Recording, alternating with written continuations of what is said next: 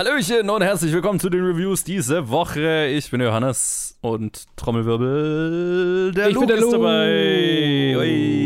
Hey. Nicht wie äh, letzte Woche so angekündigt, also äh, spekuliert, dass diese Woche Luke und Ted nur noch da sind, weil ich dann krank bin, sondern Hä? Nee, nee, hast dich gehalten, ist gut. ich hab, ich hab's überlebt soweit bisher. Ja. weil allein wäre es schon sehr einsam gewesen. Das, das wäre einsam, das ist richtig. Äh, genau, wir haben einiges aufzuholen und deswegen gibt's eine Mammut-Episode. Ey, die, die sind doch die beliebtesten. Ja. Jo, deswegen lasse, äh, reden wir nicht lange um den heißen Brei rum. Wir reden über Book of Boba Fett. Fühlt sich jetzt schon, also, also ist ja fast, also ist fühlt sich einfach schon wie zehn Jahre alt an die Serie inzwischen. Mm, So in, in meinem Hirn, weil so viel dazwischen war jetzt so äh, an, an Zeug. Ja, Und wir reden über die letzten drei Episoden. Chapter 5, A Return of the Mandalorian. Chapter 6, Other Return of the Mandalorian. nee, From the Desert Comes a Stranger. Und Chapter 7, In the Name of Honor. Und tja, in diesen Episoden, also jetzt, wir spoilen die jetzt auch, weil jeder hat es gesehen und wer es Ja. nicht gesehen hat, wird es eh nicht sehen. Also in diesen Episoden sind zwei Episoden, in denen Boba Fett nicht vorkommt. Also mal kurz in der sechsten. ja in, in der Rückblende vielleicht. Ja, ja, aber so am Ende kurz. Ja, okay, nee, so äh, Stimmt, in der ja, sechsten. äh, Der Mandalorian soll für ihn Truppen besorgen. Aber erst muss er andere Cameos organisieren. Yay. Ähm, also ist, ist Episode 5 ist eine, eine Episode aus The Mandalorian, wo der Mandalorian mit dem Darksaber lernt oder muss lernen, also, also nicht klarkommt und dann wird er rausgeschmissen aus seinem aus dem, aus dem, aus der Mandalorian Community und Dann kommt er zu Crazy Lady. Ja, genau, ein kleines Kettenhemd schmieden für Grogu. Und ach ja, einen neuen Flieger baut er auch. Und es ist natürlich ein, einer aus Episode 1. Weil es gibt nichts in Star Wars, was nicht eine Referenz auf was Altes sein kann. Ja, es ist eh, tatsächlich, tatsächlich ist es ganz, ganz passend als Dreh- und Angelpunkt dieser, dieses gesamten Franchises so. Nicht mal, nicht mal das können sie unrecycelt lassen. Ja, es ist, äh, schon, es ist sch- schon fast genial, wie einfach jedes noch so kleine Element eines bisher da gewesenen Star Wars irgendwo nochmal wieder verwendet wird. Wenn, wenn Recycling so funktionieren würde, hätten wir keine Müllprobleme auf der Welt. Aber hallo, ey, Plastikmüll wäre äh, Geschichte. Ja. So. Ähm, und in der Episode 6 haben wir dann. Uff, Äh, ich habe ich hab ganz schön viel zu sagen über Episode 6, aber Äh, wir haben einen Roboter Luke, mhm. der einen Roboter Baby Yoda trainiert. In recycelten Shots und recycelten Lines und recycelten Moves. Und der Mandalorian möchte mal kurz vorbeischauen und geht dann wieder. Ahsoka Tano taucht auch auf. Sie ist kurz da und geht dann wieder. Und Cat Bane. Oh ja, ja, genau. Ich habe ich hab mir die ganze Zeit gedacht, ich wusste zufällig, wer er ist, einfach weil ich sein Bild kenne und den Namen. Und aber. Ich keinen Kontext Ahnung. sonst dazu hatte. Ja, genau. Und ich habe gedacht, wie ist das für jemanden, der einfach keine Ahnung hat, wer das ist? Weil er taucht so aus mit dem Reveal und so, oh mein Gott, das ist wer? Who the fuck? Und dann stirbt er ja gleich in der nächsten Episode. Also war so der ganze Aufbau umsonst. Apropos. Ja, genau. Und Episode 7 ist dann mit der Mandalorian und Boba Fett und alle kämpfen gegen die irgendwie sehr unspektakulären Gegner, die dann in den letzten paar Episoden aufgebaut, nicht wirklich aufgebaut wurden, sie waren einfach da. Und ja, es ist alles sehr awkward inszeniert, aber dazu vielleicht mehr gleich. Und äh, Boba Fett reitet einen Rancor, weil nichts unrecycelt ist in dieser Serie. Weil er hat, es ist, es ist halt der, ne, ähm, zeigt niemals einen Rancor im ersten Akt, wenn er nicht im dritten geritten wird. Korrekt. Korrekt. Aber tatsächlich, damit habe ich am allerwenigsten ein Problem, weil das hat zumindest mein äh, äh, Monsterfilm-Herz ein bisschen Das stimmt, ja. Das stellenweise höher schlagen lassen. Das Das war war, ein- quasi das war Godzilla versus Mecha-Godzilla so ein bisschen. Genau, Also, genau, genau. Das war ganz gut. Das war ganz cool. Luke, deine Meinung zu den drei angesprochenen Episoden? Also, die Mandalorian, die erste Mandalorian-Episode fand ich, wenn auch langatmig, trotzdem ein bisschen Breath of Fresh Air und es war so, okay, das ist das, was die Serie eigentlich hätte sein können.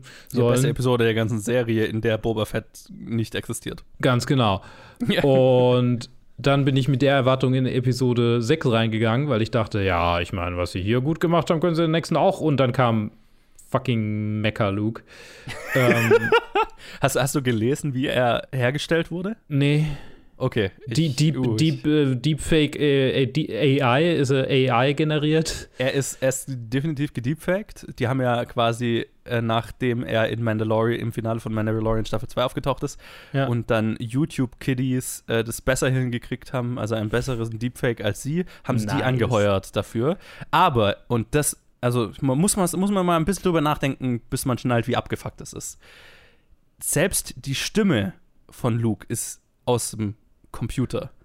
Nämlich haben die Datenbanken von Mark Hamills Aufnahmen, hauptsächlich aus den alten Filmen und von einer äh, Hörspielreihe, Star Wars Hörspielreihe, die er aufgenommen hat. Und alles, was sie gemacht haben, ist die Lines in, einen, in eine AI reinzu, reinzuschreiben und die AI spricht den Charakter. Das ist nicht Mark Hamill, das ist ein Computer. Das heißt, Mark Hamill, ist er überhaupt gecredited? Ich glaube schon, weil sie sind ja sehr Naja. bedacht, immer darauf, ihre Familie beieinander zu halten und so. Aber einfach mal drüber nachdenken, was es bedeutet. Ja, und die letzte Episode war dann halt, der Monsterfight war ganz gut und ich meine, die Kämpfe waren ganz, ganz nett inszeniert. So, Action ist immer aber ganz. stellenweise auch sehr awkward. fand Ja. Ja, es ist so ein bisschen. Und dann habe ich mich gefragt, okay, ist das einfach so ein bisschen unbeholfen inszeniert oder ist es so Covid-Sachen, so, äh, okay, wir können nicht so viele Leute auf einem Haufen Hm. Stimmt, haben. ja. Keine Ahnung. Es war so ein bisschen sehr awkward. Hat sich nie angefühlt, als wäre da wirklich Stakes, als wäre da wirklich groß viel los, so, ne? Es war so, war sehr Videospiel-esk. War so, okay, wir haben eine Welle Gegner überlebt und jetzt kommt die nächste Welle und dann kommt die nächste Welle und dann kommt der Bossfight. Ich, ich muss ehrlich sagen, bei diesen Hochglanzbike-Kiddies, so, die werden, da habe ich gedacht, die ganze Zeit so, die werden so inszeniert, als müsste ich die kennen. Aber die, muss, ja. aber die kenne ich. Oh, garant, für Die kennt man nicht, irgendeinem oder? Comic oder so? Keine Ahnung. Ach, was. Drash. Ich hab, Drash ich hab, heißt ich die bin, eine. Ich bin sehr raus aus dem ganzen Star Wars Fandom, einfach weil es. Ich bin, ich muss jetzt mal kurz was Ich kann es erzählen. nicht aushalten. Ich muss jetzt kurz was zum Besten geben. Ja. Ich habe heute einen Artikel auf Reddit gelesen auf äh, r slash Hobbydrama, was ein sehr unterhaltsames Subreddit ist, äh, wo es halt um super spezifisches Drama in super spezifischen Sektionen geht. Manchmal Das auch nicht lustig. so spezifisch. Aber ähm, in, in dem, in dem Hobbydrama ging es um Star Wars Legends und halt ne, das EU, das Expanded Mhm. Universe. Und halt, wie das quasi dazu wurde. So. Und wie es wie es entstanden ist. Und dann, und da war dann irgendwo an einer Stelle, meinte, äh, schreibt der Autor so, ja, das ist halt der Moment, als diese Bücher irgendwie in den 90ern rauskamen, das war halt der Moment, wo sich dann Star Wars tatsächlich zu so einem Nerd-Ding entwickelt hat, weil vorher war es halt einfach Mainstream. So, jeder kannte Ja, Star Wars. ja. Und es gab auch keine Deep Lore oder so. Das ist alles durch diese Bücher entstanden. Und Ja. Jetzt habe ich gedacht, okay, aber jetzt sind sie ja wieder dabei, sich eine Deep Lore aufzubauen. Nachdem sie es alles aus dem Fenster geworfen haben, ist es so, okay, was ist der Typ mit den roten Augen? Ich habe keine Ahnung, weil ich die obskure äh, Disney Plus Serie nicht gesehen habe. Ja. Also, also im Prinzip machen sie den gleichen Scheiß wieder, aber jetzt muss man halt jetzt hinterherkommen, wenn man on board bleiben will. Ja, weil sie halt jetzt natürlich, jetzt haben sie ja so eine ganze, äh, ga- ganz viele Bücher, die regelmäßig rauskommen, die Canon sind und die ganzen animierten Serien und so weiter und die halt jetzt Charaktere in diese, die mainstreamigeren Elemente, also die, so dieses äh, Live-Action-Serien sind ja schon noch sehr mainstreamig Mhm. ähm, vom Erfolg her, ähm, die halt da jetzt so reinbluten, aber wo ich mir halt immer denke, naja, aber es gibt bestimmt einen gigantischen Teil des, der Leute, die das anschauen, die keine Ahnung haben. Ja. Äh, zu denen ich immer mehr dazugehöre, einfach weil ich so raus bin.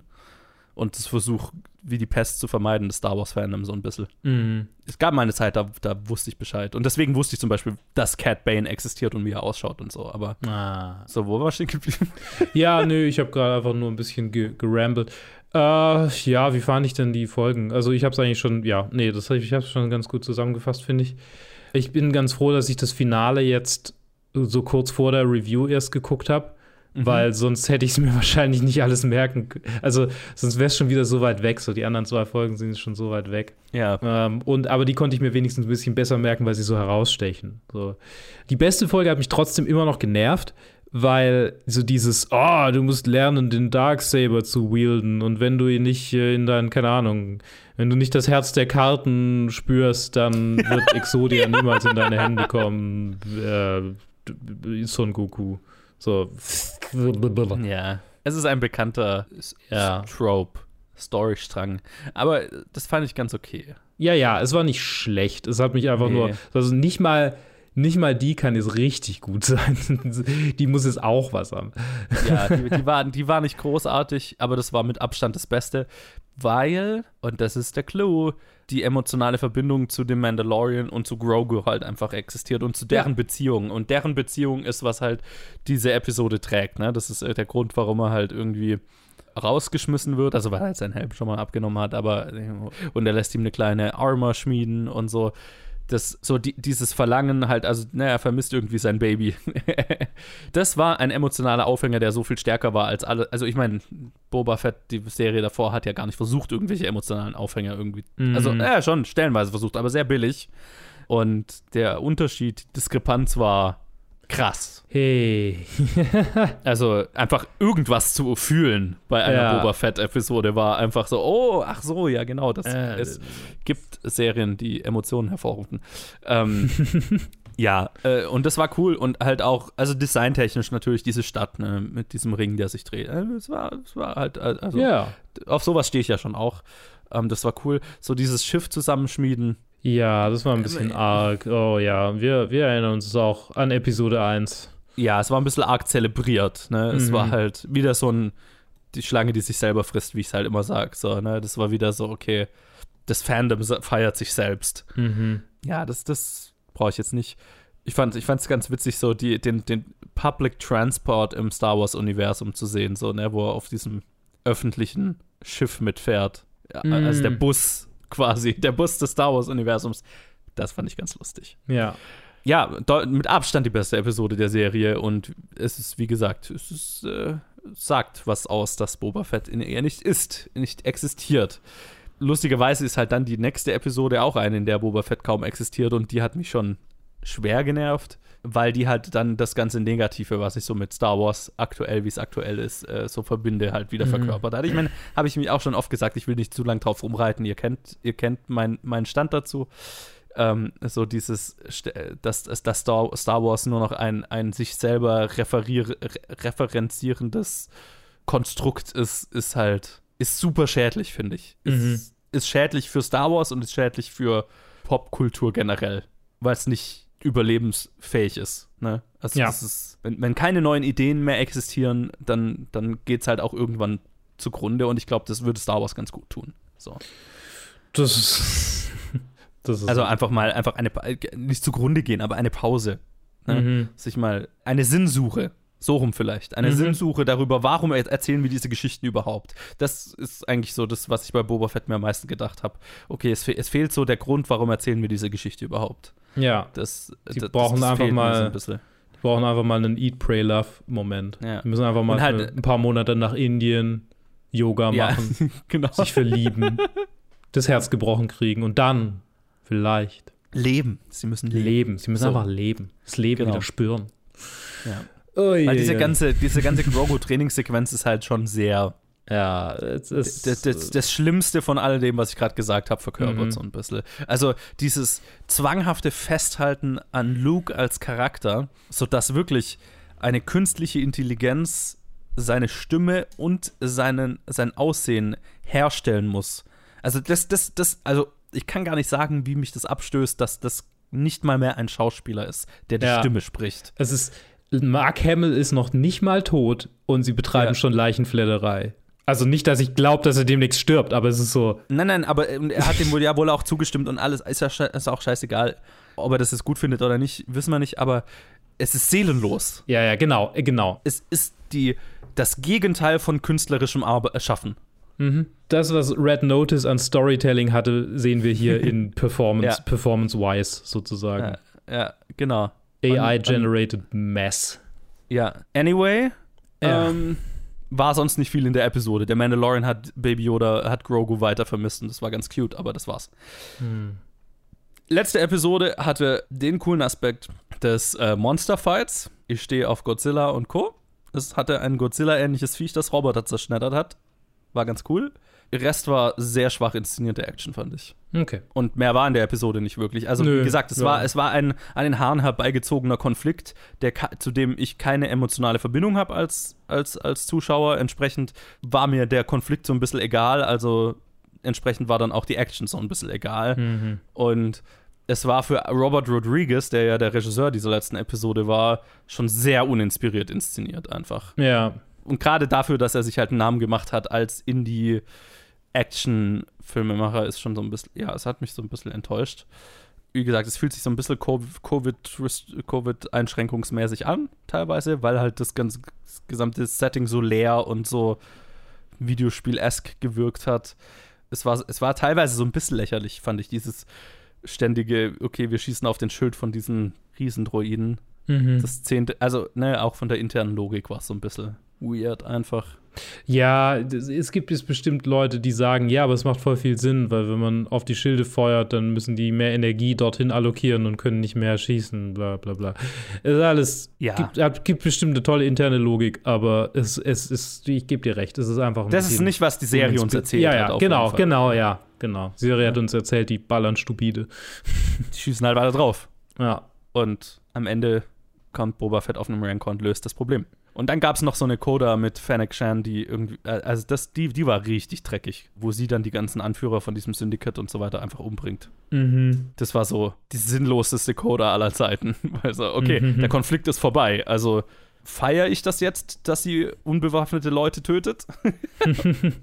So ein bisschen äh, so ein, so ein, wie heißt er auf Englisch, der blutige Pfad Gottes-Moment. Mhm. So, ah, cool. Ja. Die, Ja, ja, die, es war, es war, es war so halt so inszeniert, so, äh, die moralisch vollkommen, die vom moralisch vollkommen äh, reingewaschene Selbstjustiz. So. Ja, ge ja, Nice. genau. So hat sich's angefühlt. Und zwar halt so. Ich habe das Gefühl, diese Szene existiert, damit ich sie badass finde, aber halt, sie hat einen alten Opi, der ja schon ein Crime-Boss ist, aber sie hat einen alten Opi erhängt. Also Mhm. badass. Absolut badass. Ja, durchwachsen. Die ganze Serie würde ich als eher durchwachsen beschreiben. Ich würde sie sogar als sehr schwach mit einer Ausnahme bezeichnen. Das ist die treffendere Bezeichnung vermutlich. Ein, eine starke Episode, in der der Hauptcharakter, Hauptcharakter der Serie nicht existiert Das ist und ein cooler Monsterfight. Das, Das ist ist alles, was ich von dieser Serie mitnehme. Bin ein bisschen Okay. froh, dass rum ist. Okay, ich auch. Yo. Gut. Und jetzt machen wir, jetzt machen wir glaube ich, jetzt machen wir, glaube ich, weiter, oder? Ja, Boah, ein bitte, bisschen- Bitte. was, was uns hochzieht. Ähm, dann kommt jetzt ein Trenner. What do we got here? Stab wounds in her upper back. Tough time imagining with just the outline. Ken, get in the position and slowly be dying too. You gotta keep track of the evidence. You have a notepad? For Terry Seattle, every day means a new murder case and a new celebrity partner.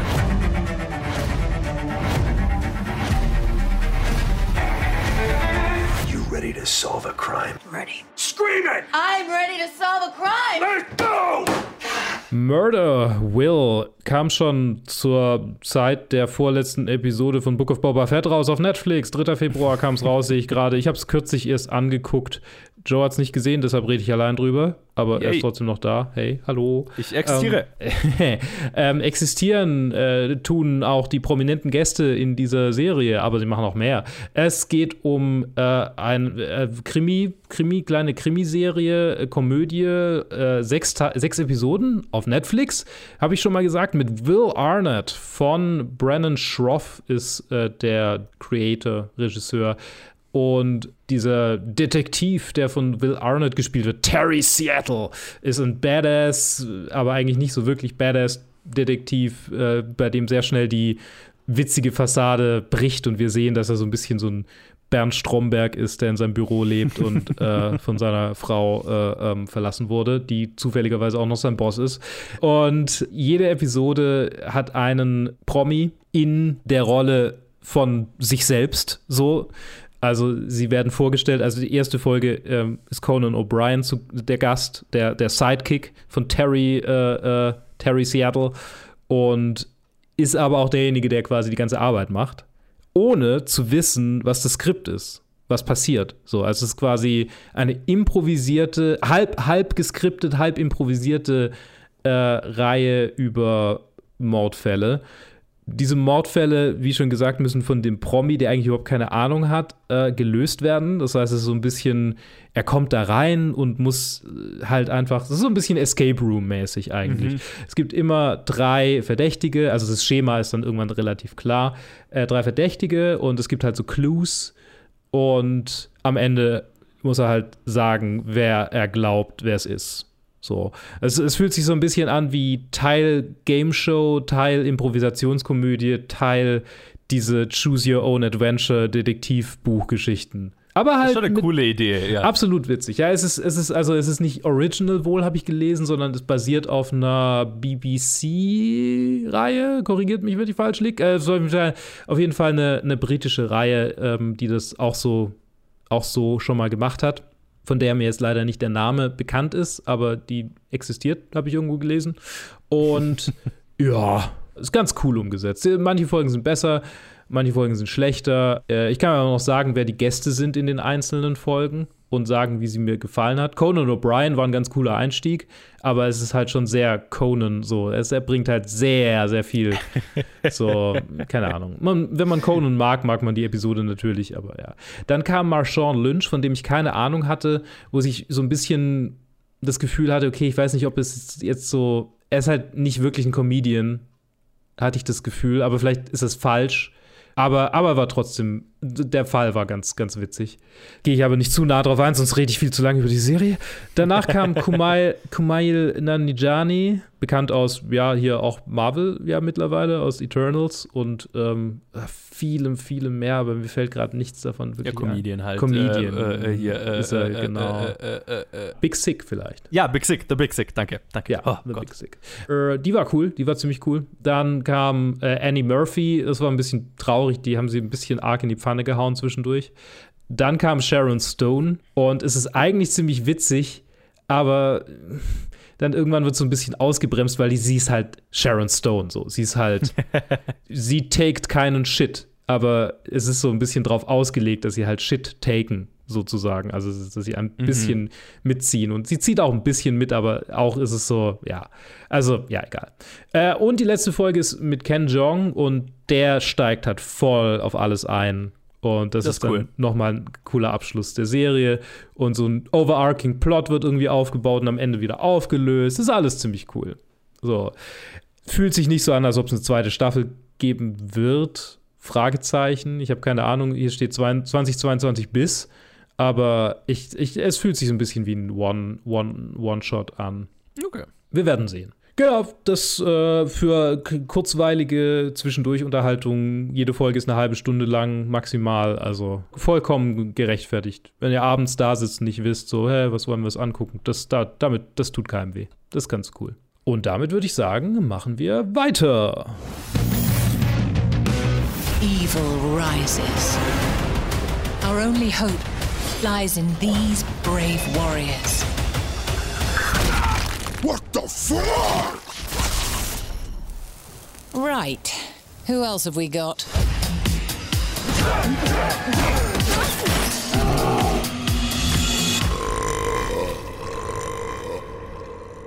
I'm sorry, who the hell are you? We're Vox Machina. We fuck shit up. Let's go! Come on, come on, come on, work! Stella's You can't be seriously considering them for such a task. Our reputation is less than stellar. If killing for gold isn't getting us anywhere, maybe we try doing some good this time? Nah. The Legend of Vox Machina ist eine neue Amazon Prime-Serie mit einer sehr interessanten Geschichte, weil sie ist äh, gecrowdfundet. Sie, es ist eine Serie basierend auf äh, der Critical Role Dungeons and Dragons? Streamreihe Show, ja, genau, die es seit was fünf, sechs Jahren gibt oder so, wo hauptsächlich Voice Actors äh, zusammensitzen und Dungeons and Dragons spielen. Und das ist mit einer der erfolgreich, also hat sich über die Jahre halt so eine der erfolgreichsten, erfolgreichsten Formate auf Twitch entwickelt. Ich glaube, die, die verdienen mit Abspann die meiste Kohle, kam doch bei diesem Leak raus da Ja. auf Twitch und allgemein sehr erfolgreich in dem, was sie tun. Sind gerade in ihrer dritten Kampagne. Genau, sind gerade in ihrer dritten Kampagne, bringen jede Woche so eine was vier Stunden Episode raus. oder so. Jupp, teilweise fünf. Was der Grund ist, warum ich nicht up to date bin. Und ja, irgendwann hatten sie die Hybris zu sagen, ah, wir hatten da diese eine Kampagne oder diesen einen Arc in dieser einen Nicht Kampagne. mal Arc, wir hatten einfach nur diese eine kleine Geschichte. Genau, dieses eine Abenteuer halt. Und Ja. das war eigentlich ganz cool. Und wir würden gerne ein halbstündiges animiertes Special machen, wo wir die Geschichte einfach nochmal feiern. Und wir machen da jetzt eine Crowdfunding-Kampagne dazu und wir wollen irgendwie, ich weiß nicht mehr, was wir wollten, 150.000 Dollar oder so, damit wir das wirklich gut machen können. Und haben halt die erfolgreichste, äh, erfolgreichste Film- und Medien-Kickstarter-Kampagne aller Zeiten umgesetzt und irgendwie 11,5 Millionen Dollar eingenommen.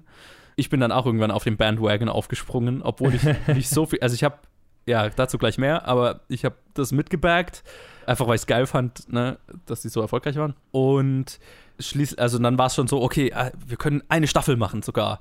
Und dann war es irgendwie, oh shit, wir sind so erfolgreich, wir können zwei Staffeln machen. Und dann haben sie es auch noch an Amazon verkauft.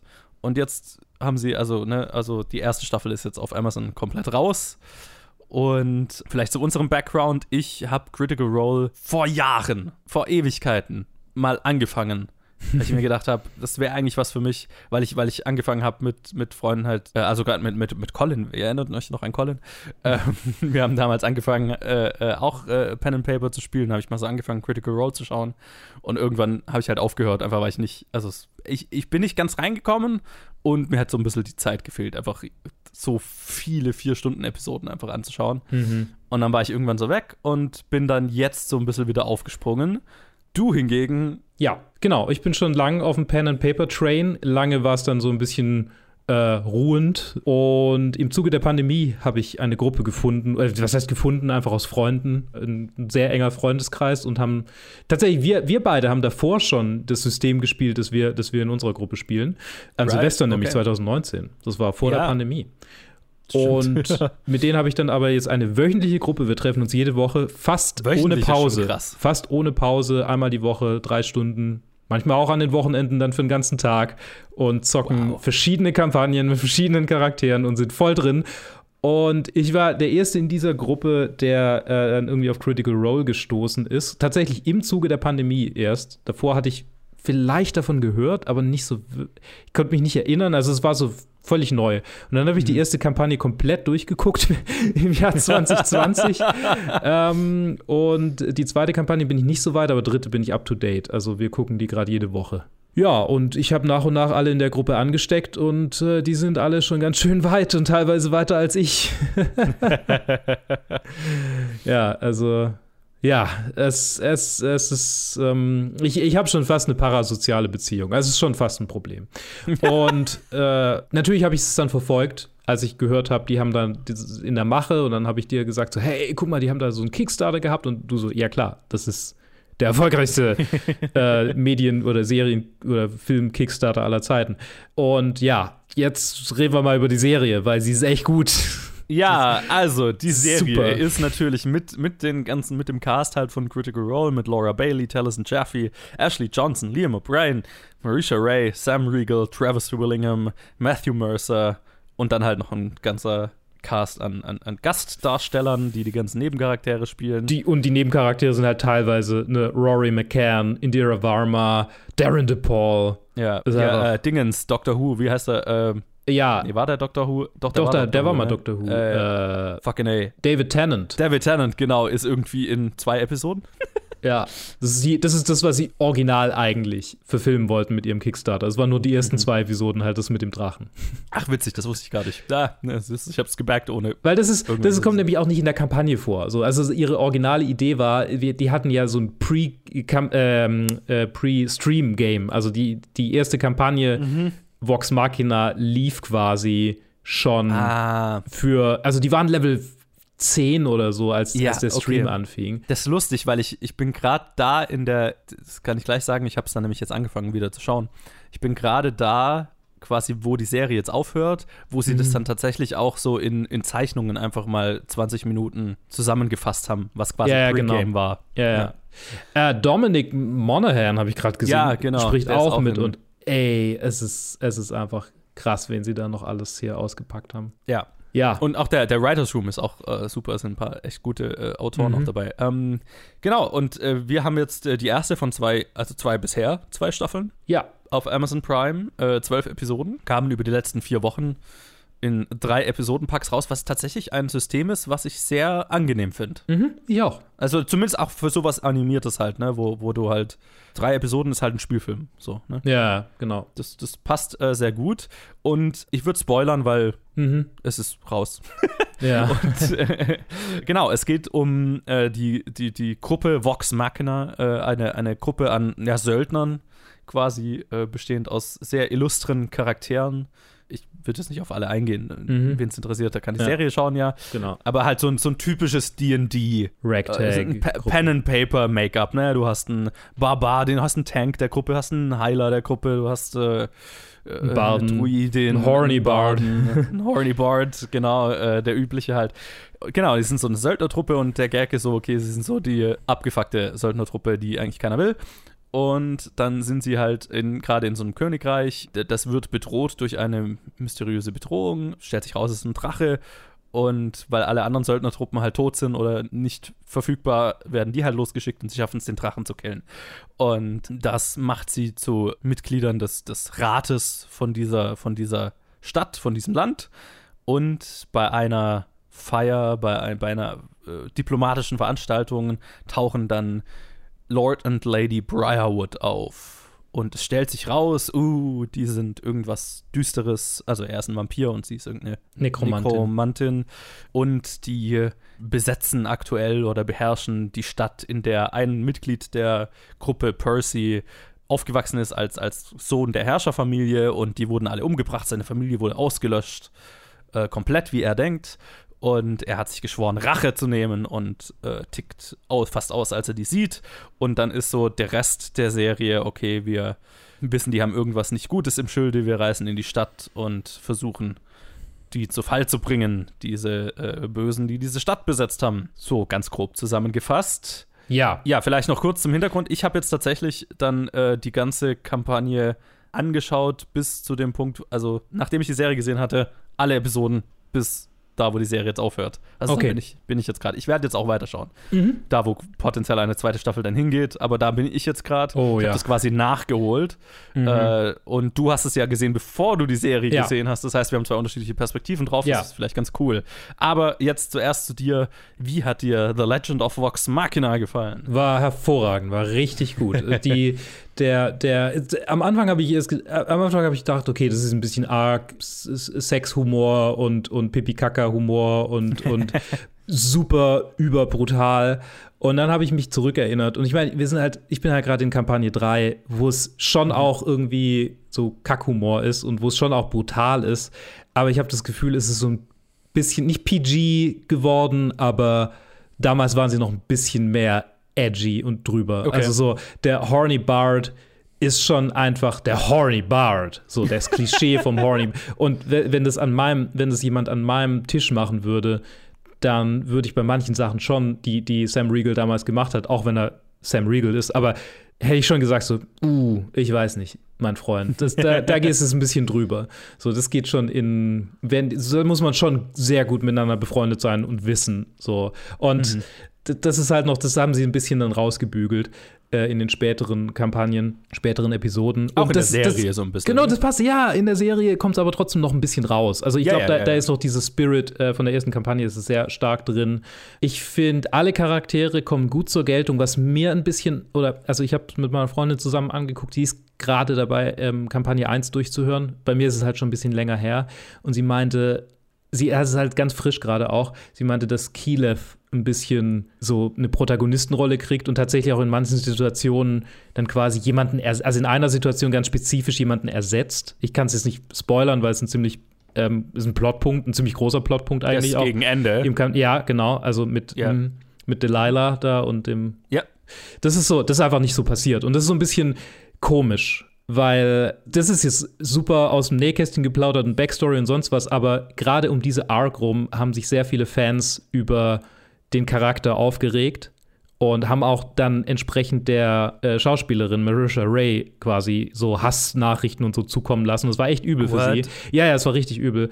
Und dann haben sie einen Charakter quasi erfunden, der dann so ein bisschen sie ihr, ihr quasi einen Sinn also oder sie halt wieder zurückholen soll, der dann von einem Gast gespielt wurde, was sich so ein bisschen arg gestaged angefühlt hat. Es ist so alles ein bisschen. Äh, also da komme ich dann noch hin. Da oder? kommst du noch hin, ja, Okay. da kommst du noch hin. Das ist quasi, mm, ja, in dem Arc, zu dem du jetzt, bei dem du jetzt bist, bei dem du jetzt am Okay, Anfang okay. stehst. Und ich muss sagen, es hat so ein bisschen einen komischen Touch, weil es ist so ein bisschen die Geschichte nacherzählt. Auf der anderen Seite ist es halt so, die Charaktere erfüllen die Rollen, von denen die SchauspielerInnen wollten, dass die Charaktere das sind. So. Macht das Sinn? Es ist in einem in einem D&D oder generell im Pen and Paper hast du halt diesen Improvisationscharakter und manchmal hast du einen schlechten Tag oder manchmal kommst du einfach in so ein Ding rein, wo dein Charakter eigentlich nicht mehr das ist, was du ursprünglich als Vision hattest. Und das ist halt viel mehr jetzt so die Vision, die sie davon hatten, weil eigentlich schon so gedacht war oder ist, dass Keyleth so die eigentlich geborene Anführerin ist, die aber super viele Probleme hat und dann halt irgendwie projiziert und äh, oder sich von denen übermannen lässt, aber eigentlich so das Zeug dazu hat und dann halt immer im richtigen Moment das Richtige macht, so weil sie die richtigen Instinkte hat. Das Problem ist halt, dass Marisha manchmal nicht die richtigen Instinkte hatte und das ist dann wieder auf sie zurückgefallen, obwohl es halt völlig verständlich ist, so.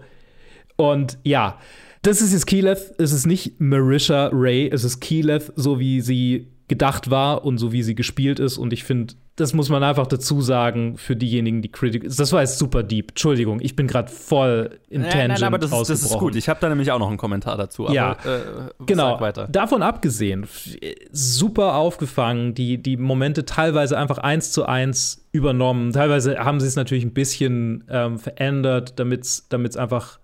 Äh, Ich meine, ja, es lässt sich einfach manchmal schwer übersetzen. Aber das, was sie dazu erfunden haben, teilweise, also dieser ganze äh, Pike. Arc mit Ashley Johnsons quasi Charakter, die im echten Leben in einer Serie in New York mitgespielt hat, in Blindspot, kann man auf Amazon gucken, aber halt gleichzeitig bei diesem Stream dabei sein wollte und die sich dann in der Serie quasi, also Pikes Charakter in dieser Serie jetzt, äh, Pike, also Ashley Johnsons Charakter muss sich in dieser Serie entscheiden zwischen ihren Freunden und äh, denjenigen, zu denen sie gehört, so laut ihrem Beruf. Get it? Richtig, richtig cool. Alles, alles, alles super. Also ich finde es wirklich gut getroffen, richtig gut. Ja, ich fand sie auch sehr, sehr gut. Und ist jetzt interessant so, weil ich halt die Perspektive habe, quasi, ähm, okay, ich habe die Episoden geschaut und habe ich immer die Critical Role Kampagne. Ich habe dann auch tatsächlich erst da ange angesetzt, wo quasi der Briarwood Arc beginnt. Das ist gut. Das ist genau der richtige Moment, um anzufangen. Ja, total, weil das Problem, warum ich irgendwann aufgehört habe, war, dass ich mit Episode 1 angefangen habe und da sind die schon mitten in irgendwas. Ja. Und es ist Schwierig so, nachzuvollziehen, boah, ich, ja. Wahnsinnig schwer reinzukommen und dann habe ich ein, zwei, drei Episoden angehört und dann ich habe es nicht geschafft, richtig reinzukommen. Ich habe ganzen Charaktere nicht gekannt und Leute und ach, was weiß ich. Und es war super angenehm, einfach jetzt einen Punkt zu haben. Okay, hier startest du. Und vor allem durch die Serie, okay, du hast einfach Kontext. Mhm. Und dann bist du auch schnell drin und jetzt bin ich voll drin, ne? Also jetzt, ich bin, ich werde das weiterschauen. Auch wenn es mein Zeitmanagement fuckt. Ähm, so.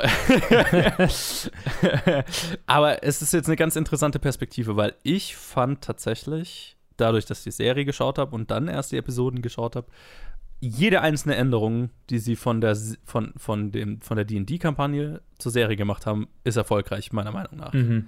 Und da habe ich tatsächlich, weil ich habe dann logischerweise, weil ich eben diese Folgen geschaut habe und dann sind natürlich in den Kommentaren lauter Leute, die quasi jetzt nachholen oder jetzt über die, Se über die Serie reden in den Folgen, weil ne, die gerade rausgekommen sind und so weiter. Und ich habe Mhm. mehrmals von Leuten gelesen, die sich darüber beschwert haben, dass sie so viel geändert haben, wo sie doch einfach nur die Kampagne hätten nacherzählen müssen.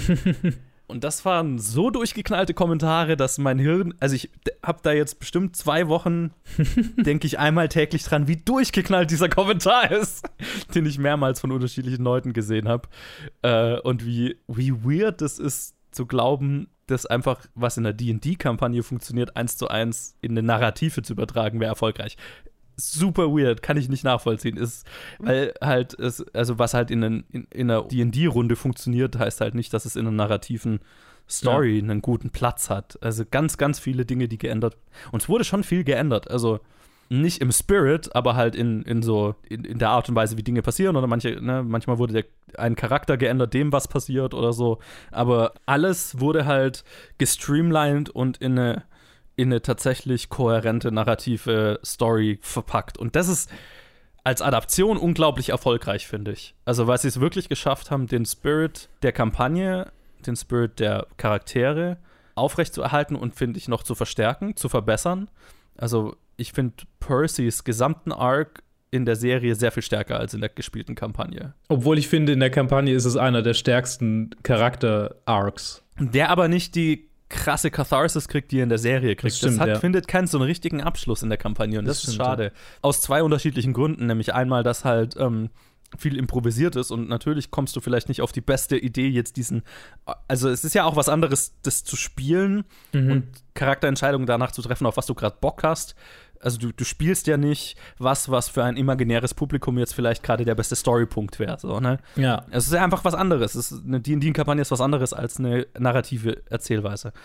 Und ich fand's mega schlau, wie sie quasi die Elemente, die einzelnen Punkte der gespielten D&D-Story genommen haben und daraus eine wirklich starke narrative, einen starken narrativen Story-Arc für jeden einzelnen Charakter gesponnen haben. Das ist nicht leicht, vor allem nicht in 12 mal 20 Minuten und statt irgendwie 15 mal 4 Stunden oder was auch immer dieser Arc in Wirklichkeit in der D&D-Kampagne ist. Und da ziehe ich extrem meinen Hut davor. Das ist, Ja. das ist extrem gut umgesetzt und wirklich halt auch wirklich auf den die, die, die einzelnen Charaktere runtergebrochen, okay, was ist der Arc jedes einzelnen Charakters und wie setzen wir das in Einzelmomenten um, die dann idealerweise natürlich auch einfach Elemente aus der Kampagne widerspiegeln oder wieder aufgreifen. Extrem erfolgreich. Wirklich Hut ab davor. Es wurden auch zum Beispiel manche Momente, die in der Kampagne dann später passieren, vorgezogen und so weiter. Alle diese Entscheidungen sind, machen absolut Sinn, ergeben ein wirklich kohärentes äh, Ganzes als, als Narrative und eine unterhaltsame Serie auch für Leute, da bin ich mir, also ich meine, ich habe die Kampagne ja nicht geschaut, ich kannte die Charaktere natürlich schon, aber ich habe die Kampagne nicht geschaut davor. Eine sehr unterhaltsame Fantasy-Serie, selbst für Leute, die wahrscheinlich keine Ahnung davon haben. Ich würde behaupten, das kann man auch sehen, ohne von Critical Role gehört zu haben. Ja, Und es funktioniert. ja, absolut. Und das muss ja das Ziel von einer guten Adaption sein. Also das ist wirklich, wirklich gelungen. Yes. Kann ich hundertprozentig so unterschreiben. Ich guckt's euch an. Also ha- hast du eine Lieblingsepisode? So. Ah, äh, ja, ähm, äh, Moment. Ich muss gerade mal überlegen. Habe ich eine Lieblingsepisode? Das waren alle gut. ähm, nee. ja, für mich ist die 8. Die 8. Ja, okay, kann ich Äh, sehen. A Silver Tongue. Äh, Ja. Also einfach, weil tatsächlich auch Keyleth und Pike meine zwei Lieblingscharaktere waren in der Serie. ja, Und äh, Pikes Storyline hat mich, also ich hatte ja keinen Kontext, also ich wusste ja nicht, warum ja, sie und es, äh, warum sie jetzt die Gruppe verlässt und so weiter. Und es hat narrativ in der Serie so viel Sinn gemacht und ihre Story war so stark und so emotional aufgeladen und so gespielt, so gut gespielt natürlich auch von Ashley Johnson als, als der Charakter. Mhm. Einfach wahnsinnig zufriedenstellend und in Episode 8 halt super gut auch noch bildlich umgesetzt. Also ist, muss man auch mal sagen, die Animation ist extrem cool. ja, die ist wirklich gut. Ja, also aber auch die Kombination aus Episode 8 und 9 Mhm. vielleicht sogar. Mhm. Also die, die, die, die Kombination ist, ist super zufriedenstellend. Also gerade äh, Keyleth und Pikes Story Arcs an einem Punkt, der sehr emotional, also dem, dem mich wirklich emotional gemacht hat. Und das ein Animationsprojekt. Ne? Mhm. das will was heißen bei mir. Ja. Das, das, war schon, das war schon sehr cool. Ja, nee, ich muss einfach nochmal drüber nachgedacht. Dies, ich, ich, kann, ich kann mich ehrlich nicht entscheiden. So, das, der Anfang ist halt der Anfang so, also ich glaube, es ist so ein bisschen, wir müssen jetzt alle vorstellen, das ist, glaube ich, schon so der eher nicht ganz so starke Teil. Nee, Ähm, es ist Exposition. Er ist Ex Exposition, ja. Dann, als wir in die Briarwood Arc einsteigen, ist einfach super effektiv und wird richtig schnell, richtig übel. Und dann kommen wir an die Stelle, die du gerade erwähnt hast. Diese, diese drei Episoden Abfolge ist so ein bisschen die, das, das retardierende Moment, könnte man sagen. Ja, ja, ja. Und dann das Finale ist aber trotzdem genauso gelungen. Also ich kann ehrlich nicht sagen, was da jetzt meine Lieblingsfolge ist. Es ist einfach Ich mein, alles.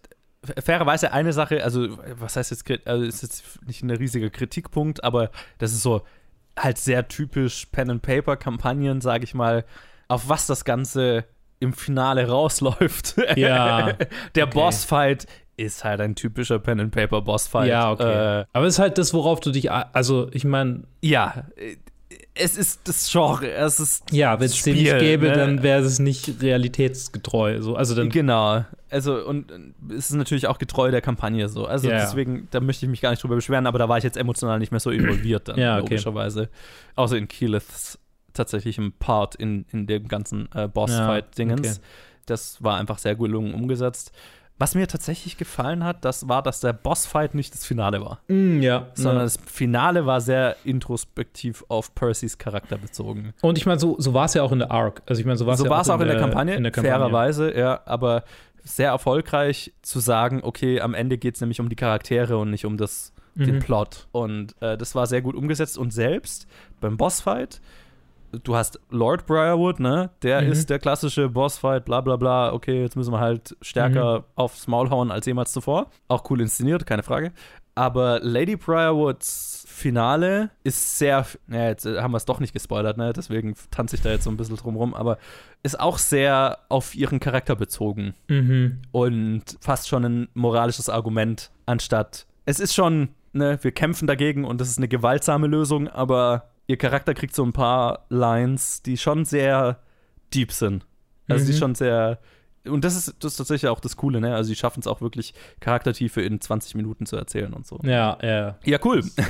Yo, äh, Klare Empfehlung. auf jeden Fall. Klare Empfehlung. Top. Jetzt ähm, würde ich sagen, machen wir einen Trenner und dann redest du über was, Was anderes. anderes. Hier spricht Hardesty. Sally, ich befürchte, dein alter Freund ist zurück. 50 Jahre habe ich auf diesen Tag gewartet. Nur um ihn wiederzusehen. Wen? Leatherface.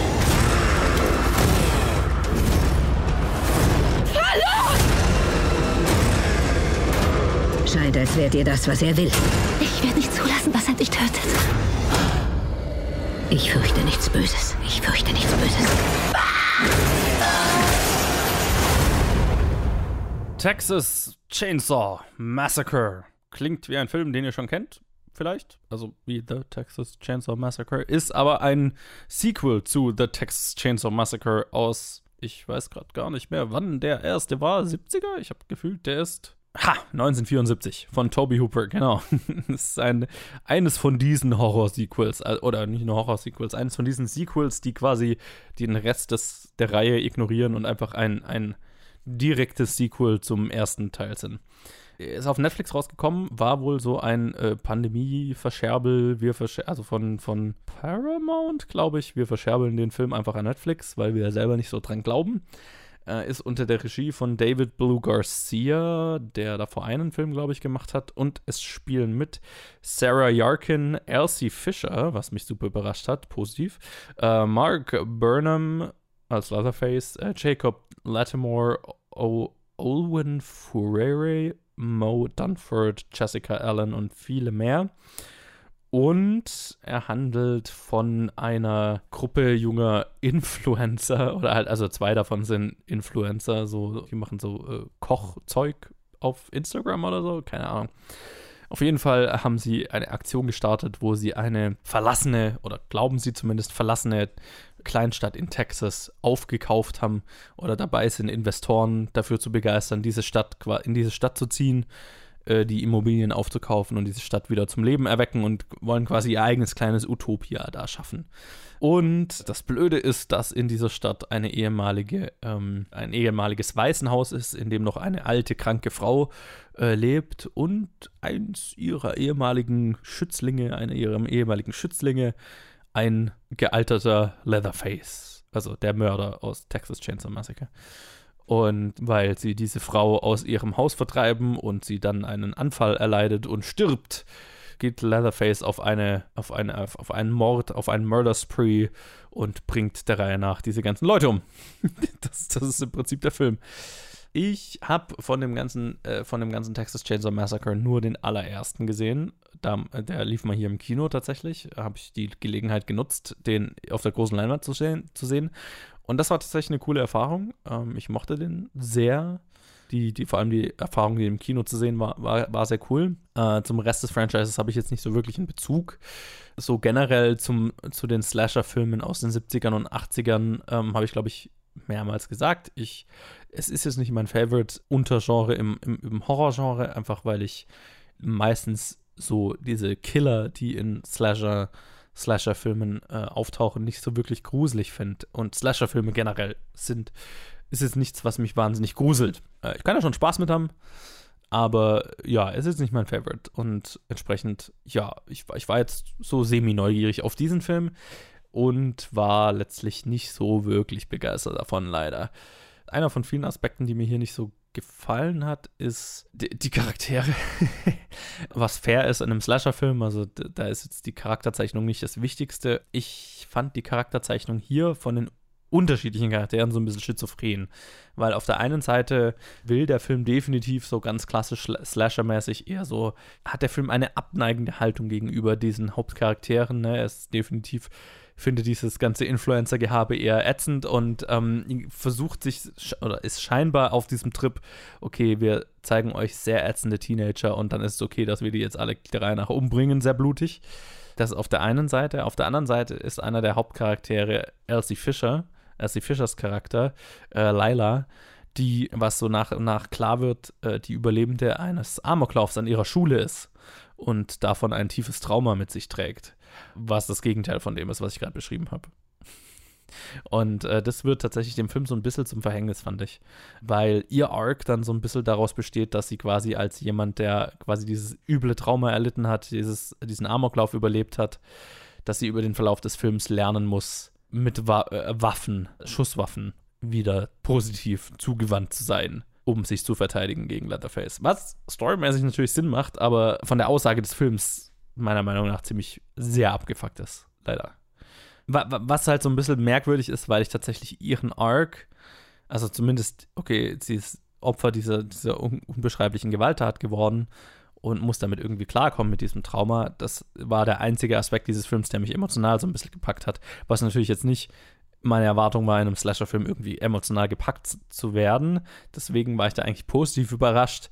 Aber dann versucht der Film halt auch ein klassischer Slasher-Film zu sein, was dann natürlich zu so einer emotionalen, vor allem halt traumabasierten Charakterzeichnung überhaupt nicht passt. Und das sehr merkwürdig macht. Also tonal sehr daneben irgendwie. Ansonsten, der Rest der Charaktere ist so das, das typische Slasher-Fair niemand, mit dem ich jetzt eine größere äh, Bindung eingegangen wäre. Die Kill-Szenen sind extrem blutig, kann man natürlich sagen, effektmäßig sehr beeindruckend umgesetzt. Also das ja, ist so. Da wird nicht gespart von ähm, den Gore-Effekten. Das ist beeindruckend gemacht. Aber wie gesagt, es ist nie was, was ich, auf was ich so wirklich angesprungen bin. Deswegen kann ich da jetzt nicht so wirklich sagen, dass mich das jetzt so wahnsinnig gekickt hätte.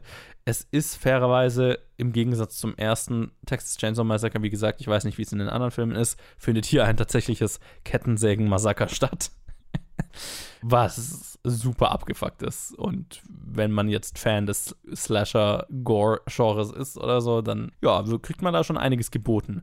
Mich hat es jetzt nicht so wirklich gekickt, weil ich dann doch eher nach Horrorfilmen suche, wo ich eine emotionale Verbindung zu den Charakteren habe und ähm, so ein bisschen investiert bin in was mit denen passiert, was ich hier mit Elsie Fischers Charakter wirklich war. Sie ist auch wirklich gut in dem Film, aber wie gesagt, das Genre passt dann da so nicht wirklich dazu. Und im Zuge dessen finde ich tatsächlich das Ende, das Ende habe ich gehasst also wirklich gehasst. Ich hasse es, wie dieser Film endet. Ich fand's richtig, richtig ätzend. Es ist auf jeder Ebene, es ist einfach scheiße. es ist moralisch verwerflich. Es ist als, als Throwback an das Slasher-Genre irgendwie scheiße. Es, ist, es, es funktioniert nicht und es hat mit der Charakterzeichnung zu tun, dass Elsie Fischer halt einfach versucht wird, zu einem richtigen Charakter zu machen. Was dann eben dieses Ende einfach richtig, richtig dreckig macht. Nur so viel mal, ähm, ohne zu spoilern. Wen ich jetzt noch gar nicht erwähnt habe, ist Olwen Fuere, die ähm, Sally Hardesty spielt, die äh, die Überlebende aus dem ersten Film ist, das Final Girl aus dem ersten Film, die hier, und das war halt auch, fand ich so nicht sehr erfolgreich, jetzt der Badass ist, der dann am Ende wieder auftaucht, um sich Leatherface letztlich zu stellen mit, mit äh, Waffen, mit, mit einer Shotgun und so weiter. Was definitiv halt einfach der Versuch ist, Halloween, den 2018er Halloween zu kopieren, wo dann Laurie Strode nochmal auftaucht als Badass, die sich Michael Myers stellt da wurde es geschafft, das mit einer emotionalen Charaktertiefe zu verbinden, ne, weil sie eine Tochter und eine Enkeltochter hat, die es zu verteidigen gilt. Hier ist es einfach sehr, sehr, sehr, sehr, sehr, sehr billiger Fanservice. Ist es, was, ist, was es sein will. Ich weiß nicht, wie tief das Fandom des Texas Chainsaw Franchises ist.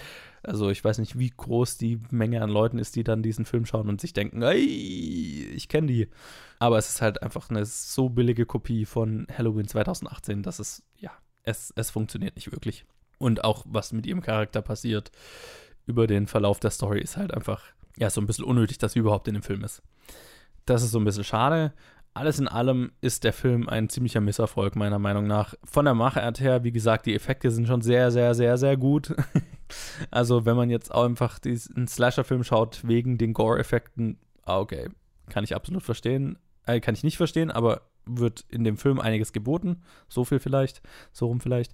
Storymäßig ist es ziemlich kacke. Also, wie gesagt, es ist ein, ein Ansatz da, der mir gefallen hat, aber der ist mit dem Rest des Ansatzes so konfus und so daneben, dass ich das nicht wirklich gutheißen kann, dass ich da jetzt nicht wirklich einen Zugang zu hatte. Deswegen der ganze Film für mich eher, ja, eher Finger weg, selbst als Fan des Franchises. Also, wie gesagt, für die Gore-Effekte, wenn man da drauf steht, cool, kann man was bestimmt rausziehen. Aber der Rest, uff, schwierig. Eher nicht. Und damit Trenner.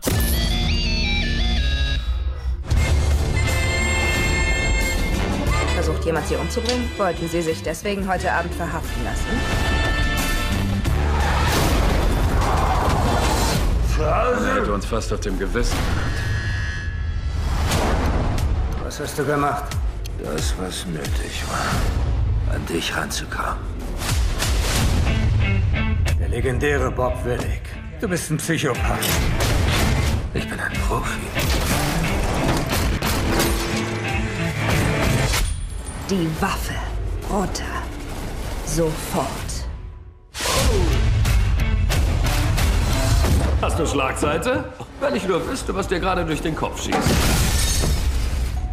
Uh. Cop Shop ist ein Netflix Mid-to-Low-Budget Actionfilm von Joe Carnahan mit Gerald Butler, Frank Grillo, Alexis Lauder, Toby Huss, Chad L. Coleman, Ryan O'Nan und so viele mehr, viele mehr, viele mehr.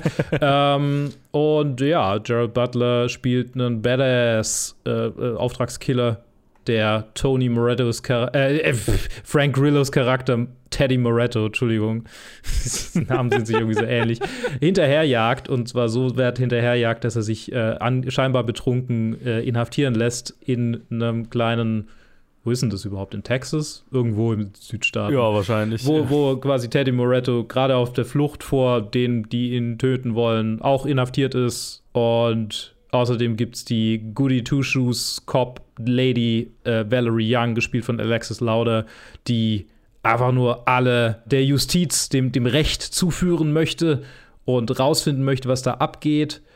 Und da äh, sind sie so ein bisschen under siege, als dann die ganzen Auftragskiller, die auch hinter äh, Teddy Moretto her sind, äh, dieses. also einer ganz speziell. Einer eigentlich nur, stimmt. Es, ich habe kurz gedacht, gibt es da noch mehr? Nee, es ist nur einer, genau. Aber äh, es gibt halt so auch Korruption unter den Korps, deshalb fühlt es sich an wie mehrere.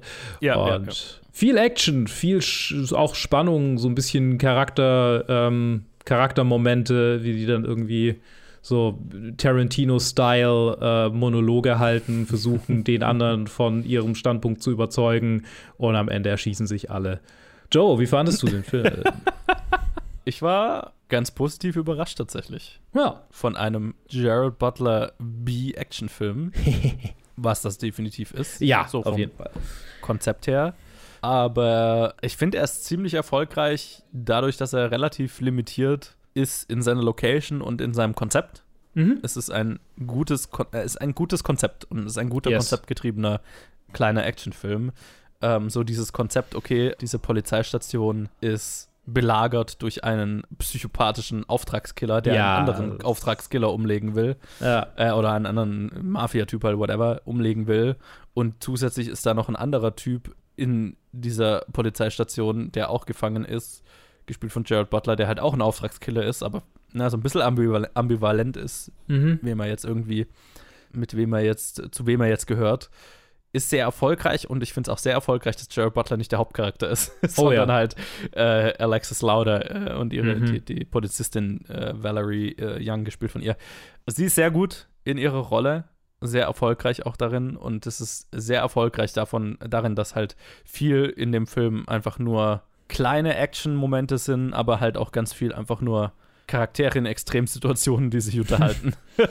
Ja. Und äh, das ist smart, ist simpler, aber smart geschriebener Dialog, gespickt von kleinen, aber sehr effektiven und cool inszenierten Action-Momenten, ausreichend angespannt. Mhm. Äh, ne? Also die, die, die angespannte, angespannte Lage wird definitiv klar, vor allem halt durch äh, Toby Huss, der halt diesen psychopathischen Killer spielt, der quasi in die Station eindringt, um seinen, seinen, seinen Auftrag zu erledigen. Mhm. Äh, Die Bedrohung fühlt sich real an, die Dialoge sind quippy und cool und die Action ist gnadenlos und effektiv inszeniert. Also es ist, es ist kein überragender Film, aber es ist für das, was er sein will, extrem erfolgreich. Wie ging es Mhm. dir? Ja, ich, ich weiß gar nicht, was ich dem noch hinzufügen soll. Also, es ist ein Film, über den man nicht so wahnsinnig viele Worte verlieren kann, weil er halt genau das tut, was man von ihm oder was ich von ihm erwartet habe und da schon noch ein bisschen drüber ging. Also, es ist, es ist ein B-Movie und als solchen habe ich ihn angeguckt und dann bin ich von diesem B-Movie positiv überrascht worden, weil er dann doch Qualitäten hatte, die ich damit jetzt nicht auf den ersten Blick verbinden würde. So. Es entspricht so ein bisschen so einem einer positiven Überraschung auf einem, Fan auf einem Fantasy-Filmfest. So, Genau, ne? Vom- ganz vom genau. Feeling so, her. Oh, ist ein, das, ist, das ist der Film, den sie am Mittag zeigen? Ernsthaft? Ja, genau. So, so das war der Harpoon-Moment. Ähm, ja, ja, ja, ja. Das ist einfach, ja, war eine positive kleine Überraschung. Ist nicht mein Lieblingsfilm diese Woche, bei weitem nicht. Aber naja, Film, Film diese Woche tatsächlich doch, wenn ich mir so angucke. Ah ja, okay, wenn man die Serien. Ja. Glaube ich. Muss ich, muss ich nochmal drüber nachdenken. Aber also auf jeden Fall sehr cool. Sehr, genau, Soundtrack wolltest du gerade noch ansprechen? Nee, oder? der Titel. Äh, der Titel, ist furchtbar. Ja, der stimmt. Ti- weil der Titel klingt genau wie so halt diese typischen Jared Butler oder äh, Bruce Willis straight to Streaming Low-Budget B-Action-Filme, Mhm. wo ich vor kurzem gelernt habe, dass es dieses Genre gibt, diese Low-Budget-Action-Filme, wo ein Filmstar für einen Tag oder zwei Tage viel Geld dafür bekommt, dass er kurz auftaucht, dass sie seinen Namen auf den Ja. Titel schreiben können und so weiter. Die nennen sich Geezer-Teasers. Geil. Weil sie für alte Männer gemacht sind, die dann da draufklicken, Mhm. weil sie Bruce Willis geil finden. Sehr gut. Sehr gut, ja. Und das, der, ja. der Titel klingt danach, aber das, der Film ist mehr als das. So, ne? Ja, ja, genau. Ganz genau. Ja, ist einfach eine coole kleine Überraschung. Ja, cooler kleiner Actionfilm, warme Empfehlung. Nicht zu viel, aber also äh, nicht zu viel erwarten. Vielleicht jetzt, weil wir es so in den Ja. also so positiv besprechen. Es ist, was es ist, Mhm. aber es ist halt erfolgreicher als viele andere in diesem Genre. Jawohl. Damit äh, leiten wir über zu einem weiteren Einzelreview von Joe, zu einem weiteren riesigen Film. Ja, der, der Definition davon. Ja.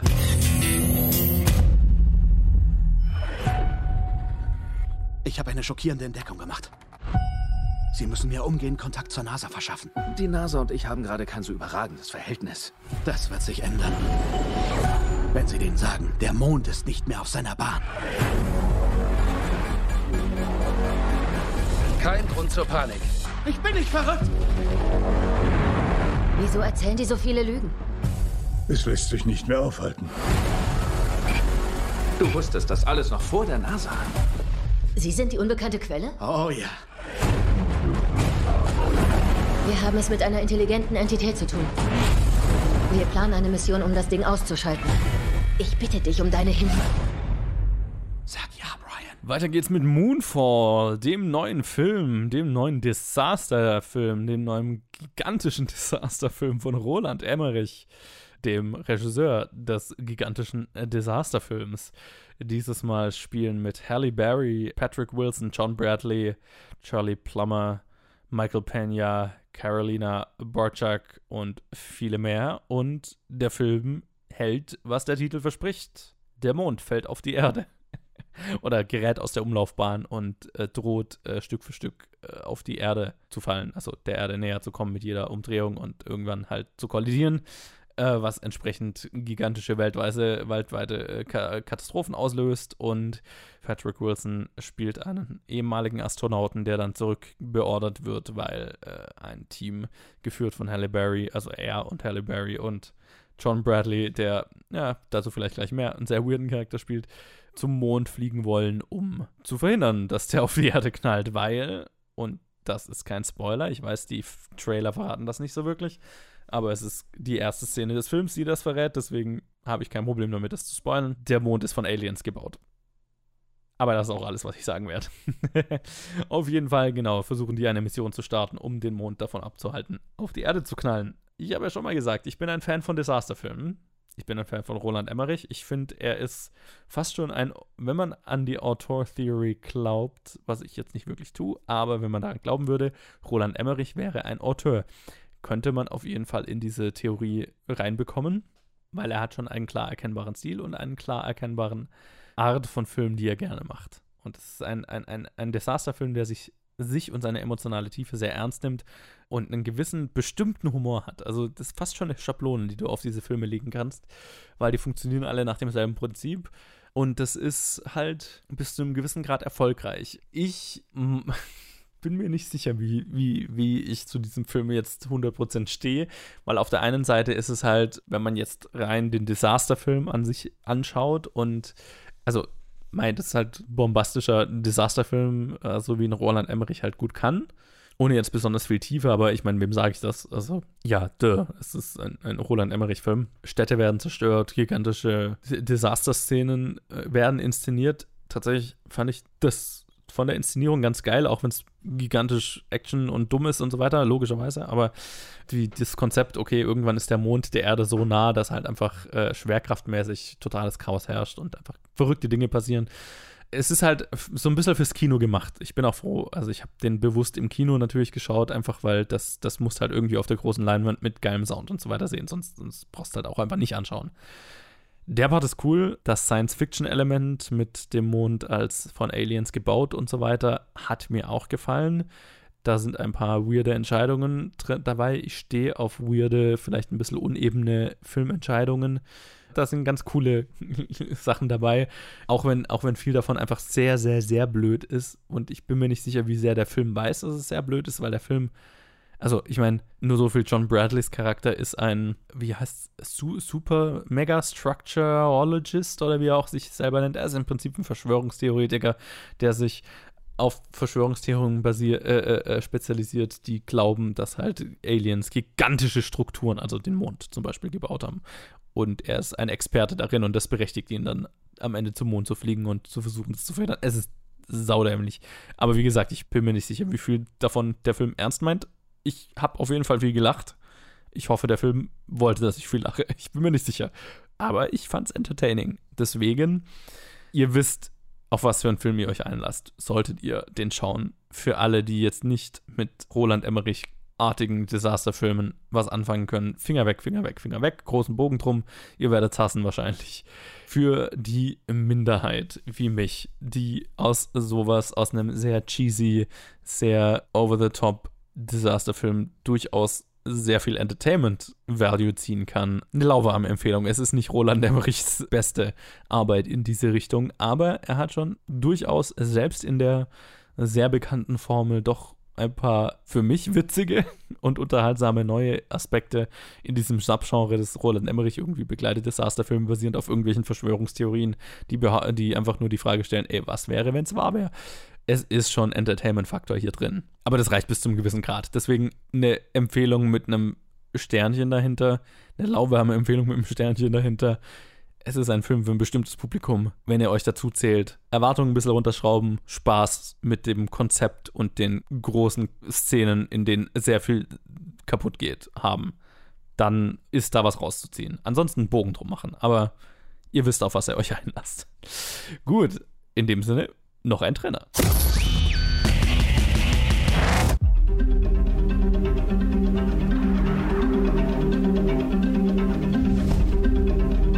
Men and women of Britain and the Empire. As long as war is not begun, there is always hope. Really good to see you again. Was willst du von mir? Wir sind die letzte Hoffnung, um Hitler zu stoppen. Ist ein wahrer Plan für Europa. Hitler is lying when he claims to want peace. People will suffer. That document is the proof.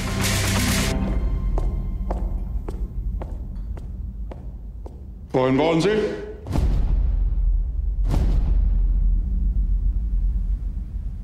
Kill you for even thinking about it. Munich, The Edge of War oder München im Angesicht des Krieges. Oh, wie passend, dass wir das heute aufnehmen. Oh. Ja, Christian Schworrow. Heute ist der 24. Februar für, Ja. für Kontext. Der Anfang von dem Krieg, der Was gerade auch immer läuft. das- Was auch immer ihr am Sonntag jetzt hört. What the fuck? Ja, okay. Ich will wir versuchen uns ja gerade davon abzulenken. Also, ja, ja, wir, wir, wir schleppen uns von äh, Film zu Film. Äh, von Ablenkung zu Ablenkung, meine ich. ja, Äh, hin zu dem ja, Angesicht des Krieges. Hey, hey. Christian Schwochow, Schwochow ich, sol, ein solcher Name kann nicht ausgesprochen werden, ohne dass man ihm ungerecht wird. Ja. Äh, ist der Regisseur dieses Netflix-Streifens Deutsch, vermutlich britisch, vermutlich amerikanischer Co-Produktion mit George McKay, Janis Niewöhner, äh, Jeremy Irons, Liv Lisa Fries, Fries, ich bin mir nicht mehr sicher, wer Deutsch ist und wer nicht. Äh, Paul Ernest Flanagan, Nick Weimer äh, und so weiter und so fort. Jessica Brown Findlay, habe ich irgendwie, der Name klingelt gerade bei mir, aber vielleicht kenne ich es auch gar nicht. Ähm, ja, ah ja, aus Black Mirror Also ich sie. tatsächlich, äh, vielleicht an, an der Stelle, äh, der Regisseur äh, äh, äh, Christian Schwochow muss einer der erfolgreichsten deutschen Regisseure aktuell sein, von Ja. dem ich noch nie davor gehört hatte, bevor ich jetzt bei dem Film mal geschaut habe, ja, was hat denn der sonst noch gemacht? Holy shit, so viele aktuelle Filme und Serien, die man gerade gesehen man so hat. Sehen, sieht, ja. Ne? Also der hat halt gerade einen Moment, ne? Und äh, gut Absolut. für ihn. Absolut. Ja, genau. Äh, worum geht's eigentlich? Es geht um die Münchner Konferenz und die, die zwei Männer, die miteinander verbunden sind über die Grenzen hinweg, nämlich äh, George McKays Charakter und Janis Niewöhners Charakter, die gemeinsam Oxford besucht haben. Der eine stammt aus Großbritannien und ist Brite, der andere ist Deutscher und geht auch dann zurück nach Deutschland und nachdem dann irgendwie die Nazis in München 1900 was ist das, 32 oder so, so langsam an Fahrt aufnehmen und äh, Ja, der Film spielt ja kurz vor der Polen-Invasion, also. Genau, nee, aber zwischen ich habe ich, sorry, Ja, ich ja, habe jetzt genau, weit erst, ausgeholt. ja, so die ja, Rückblende, ja. so die zwei äh, bekriegen, also ähm, nicht bekriegen, die zwei ähm, zerstreiten sich wegen unterschiedlichen politischen Ansichten, aber äh, sind jetzt im Angesicht der äh, äh, Europa steht kurz vor dem Krieg. Es geht um Ansprüche Deutschlands auf äh, Sudetenland, äh, Sudeten, die Sudetengebiete und äh, Großbritannien wird nach wie vor vom Premier Chamberlain äh, regiert, gespielt von Jeremy Irons, der halt seine Appeasement-Strategie gegenüber Hitler durchziehen möchte. Und der Deutsche ist dann Teil einer Widerstandsbewegung, die den Krieg provozieren möchte, weil sie glauben, dass Hitler in diesem Moment so wenig Rückhalt in der Bevölkerung für einen Krieg hätte, dass dann die wenigen, diejenigen in der Wehrmacht, die da keinen Bock drauf haben, äh, ihn entsprechend stürzen, putschen können und dann ihre neue kleine Militärdiktatur aufbauen können. Hey! Vom Regen in die Traufe. Was wäre, wenn? Wäre die Welt besser geworden? Wer weiß es. Vermutlich wäre nicht so, vermutlich wäre der Holocaust nicht passiert, wenn es tatsächlich passiert wäre oder geklappt hätte. Aber es ist halt ein, eine fiktive Angelegenheit. Also es ist kein Elsa-Moment von wegen, okay, der hätte, wenn er den gekillt hätte, das wäre halt schon, hätte schon was verändert, sondern es ist halt alles so, es ist halt ein Buch, es ist halt ein Roman als Vorlage. Es sind keine realen Figuren, Hugo, Hugh Leggett oder Paul, Paul von Hartmann so. Chamberlain hat existiert, Hitler hat existiert, so die Leute, die hier vorkommen, so die tatsächlich historische Personen sind, die gibt's, aber alles andere dahinter ist halt irgendwie so eine nette kleine, ein, ein, Gedankenspiel. Ein, ein, Thriller in, einem, in einer extremen Situation, in einer genau. historischen so, ne? Ja, ja. Und sie haben, sie haben wieder den, den Typen, der schon in, in Glorious Bastards den, den SS-Mann gespielt hat, oder? Ist das nicht der gleiche? Hat er ja, nicht der, der spielt doch ständig SS-Leute. Oder, Men der, oder, äh, oder, oder, Menschen, die im Holocaust, äh, die, die, die im KZ sitzen tatsächlich. Du meinst August Diel, oder? August Diel, ja, der hat in Die Fälscher auch einen KZ-Insassen gespielt. Oh, okay. War, war schon schauspielerisch auf beiden Seiten. Ja, ich meine, fair, fairerweise, er spielt einen guten Nazi, also. Absolut. Er spielt den fiesesten SS-Typen seit Schindlers Liste. So, ähm, oh Gott. Ach lol, der spielt in The King's Man, spielt der Lenin. Ach Mensch, das habe ich gar nicht. Äh und der wird in Räuber Hotzenplotz Petrosilius Zwackelmann spielen. Okay. Ich weiß nicht, warum ich das witzig finde. äh, Mensch, den habe ich gestern das angeguckt, Kingsman. So, jetzt ähm, aber hier, sorry, müssen wir beim Thema bleiben. Munich, wie fandest du den denn? Wo du, wo du gerade den Plot zusammengefasst hast, ist fast gruselig, wie, also, wie aktuell er ist. So. Ja, es ist. Äh, aber das ist das Letzte, was wir dazu sagen. Ich fand ihn ganz okay. Ähm, Gut, dann. es ist,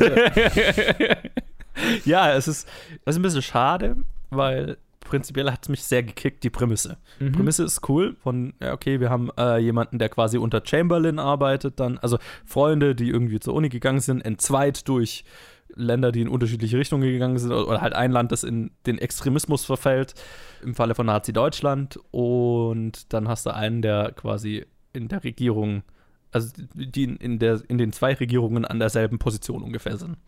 Und quasi so, ja, dadurch, dass, dass niemand sie so richtig beachtet, versuchen zusammen das Weltgeschehen zu verändern.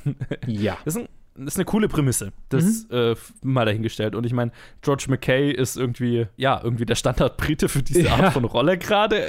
Das klingt jetzt ein bisschen fies. Er ist auch sehr gut in dem Film, kannst ja, nichts sagen. Aber es ist sehr lustig, einfach weil er gerade in so vielen Welt unterschiedlichen Weltkriegsfilmen dieser Art auftaucht. Und, und Gefühlt. Vielleicht ist er auch nur in den zwei, keine Ahnung. Und rennen muss. Viel rennen Re muss. Er, er, ist sehr gut darin zu rennen. Vielleicht löst er irgendwann Tom Cruise als der beste Renner in, in, in Filmen ab. Und äh, Janis Niewöhner ist auch sehr gut in der Rolle, fand ich. Also ja. die beiden als Dualität, als, als, als Paar auf, auf gegensätzlichen, auf den unterschiedlichen Seiten, das funktioniert gut auch die einzelnen Szenen bei der Konferenz oder immer wenn es darum geht, irgendwie so, so, so ein bisschen Spionageplotmäßig mit den Nazis, mit, mit Hitler zu interagieren und so, das war spannend inszeniert und da ist mir eine Szene vor allem hängen geblieben, wo quasi Janis Nieböhners Charakter quasi so einen Moment hat, wo er theoretisch Hitler ermorden könnte. Mhm. Ne? Wo es, wo es so ein, das, das war eigentlich so für mich die spannendste Szene des Films. Ja. Die war sehr gut inszeniert und natürlich auch kontextmäßig einfach wahnsinnig mächtig. Jeremy Irons als Chamberlain ist auch so ein kleines Highlight. Ja, absolut. Ich. Die Interpretation von Chamberlain hat mir sehr gut gefallen, weil es mhm. eine komplexe ist. Mhm. Ja, es, es, ist, nicht nur, er war zu schwach und hätte den Krieg verhindern können.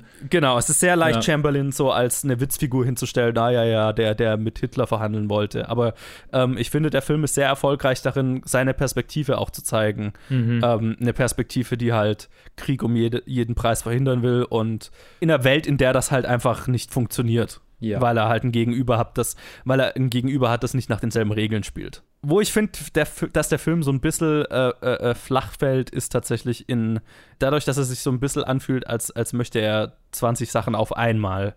Und dadurch ist alles so ein bisschen angerissen, ne? Der historische Kontext. Dann gibt es so eine Szene, wo sie in einer Bar hocken und dann gibt, also, ne, so ein Flashback, wo, wo, wo dann Janis Niewöhners Charakter doch so ein bisschen äh, pro-Nazi ist, doch angetan von der neuen politischen Bewegung und so.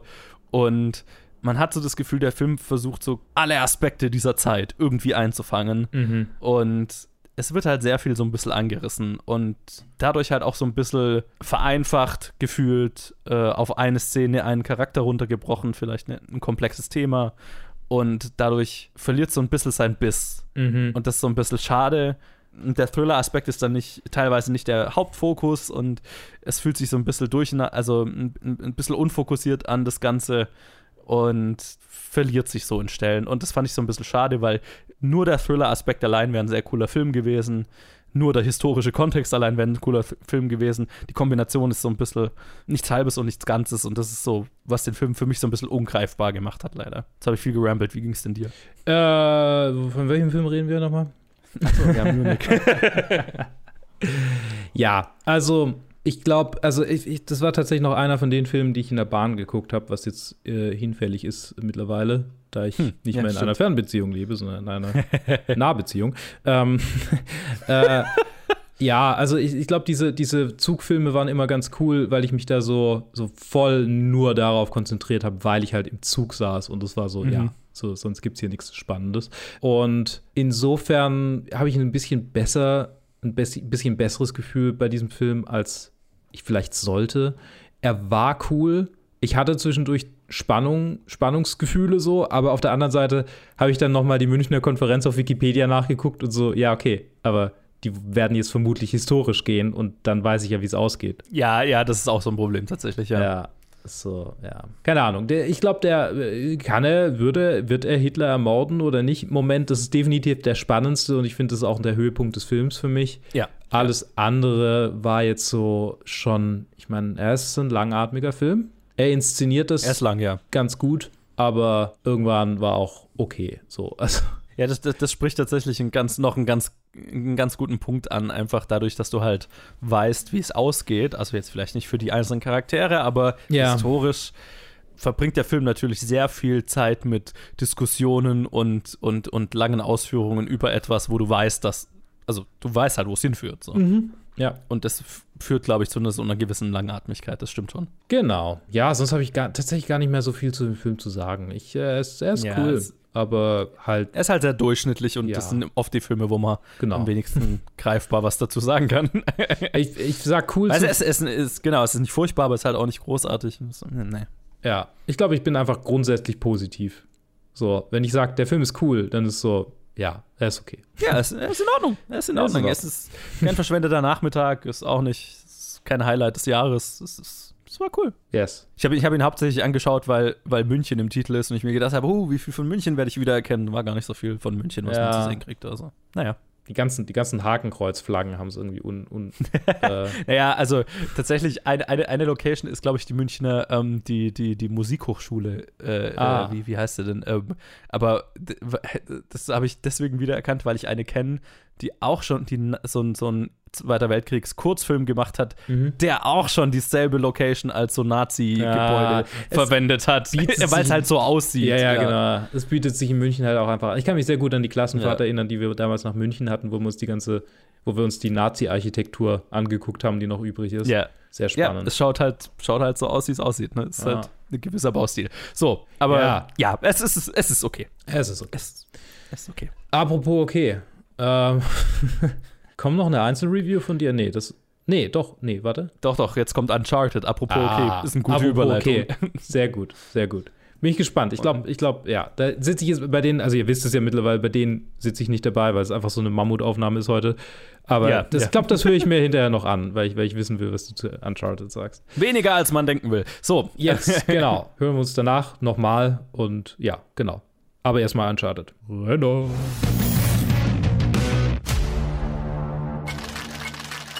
Hey, Kleiner, bisschen jung für einen Barkeeper, oder? Ein bisschen alt für einen Abschlussball, oder? Von allem, was es hier gibt, warum die Karte? Das ist der größte Schatz, der nie gefunden wurde. Fünf Milliarden locker. Aber das ist nur eine Geschichte. Das sehe ich anders.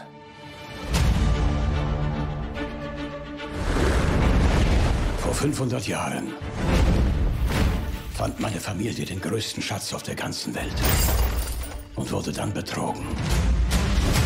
Viele haben nach ihm gesucht, doch vergeblich. Ihr müsst die Schlüssel gleichzeitig im Uhrzeigersinn drehen.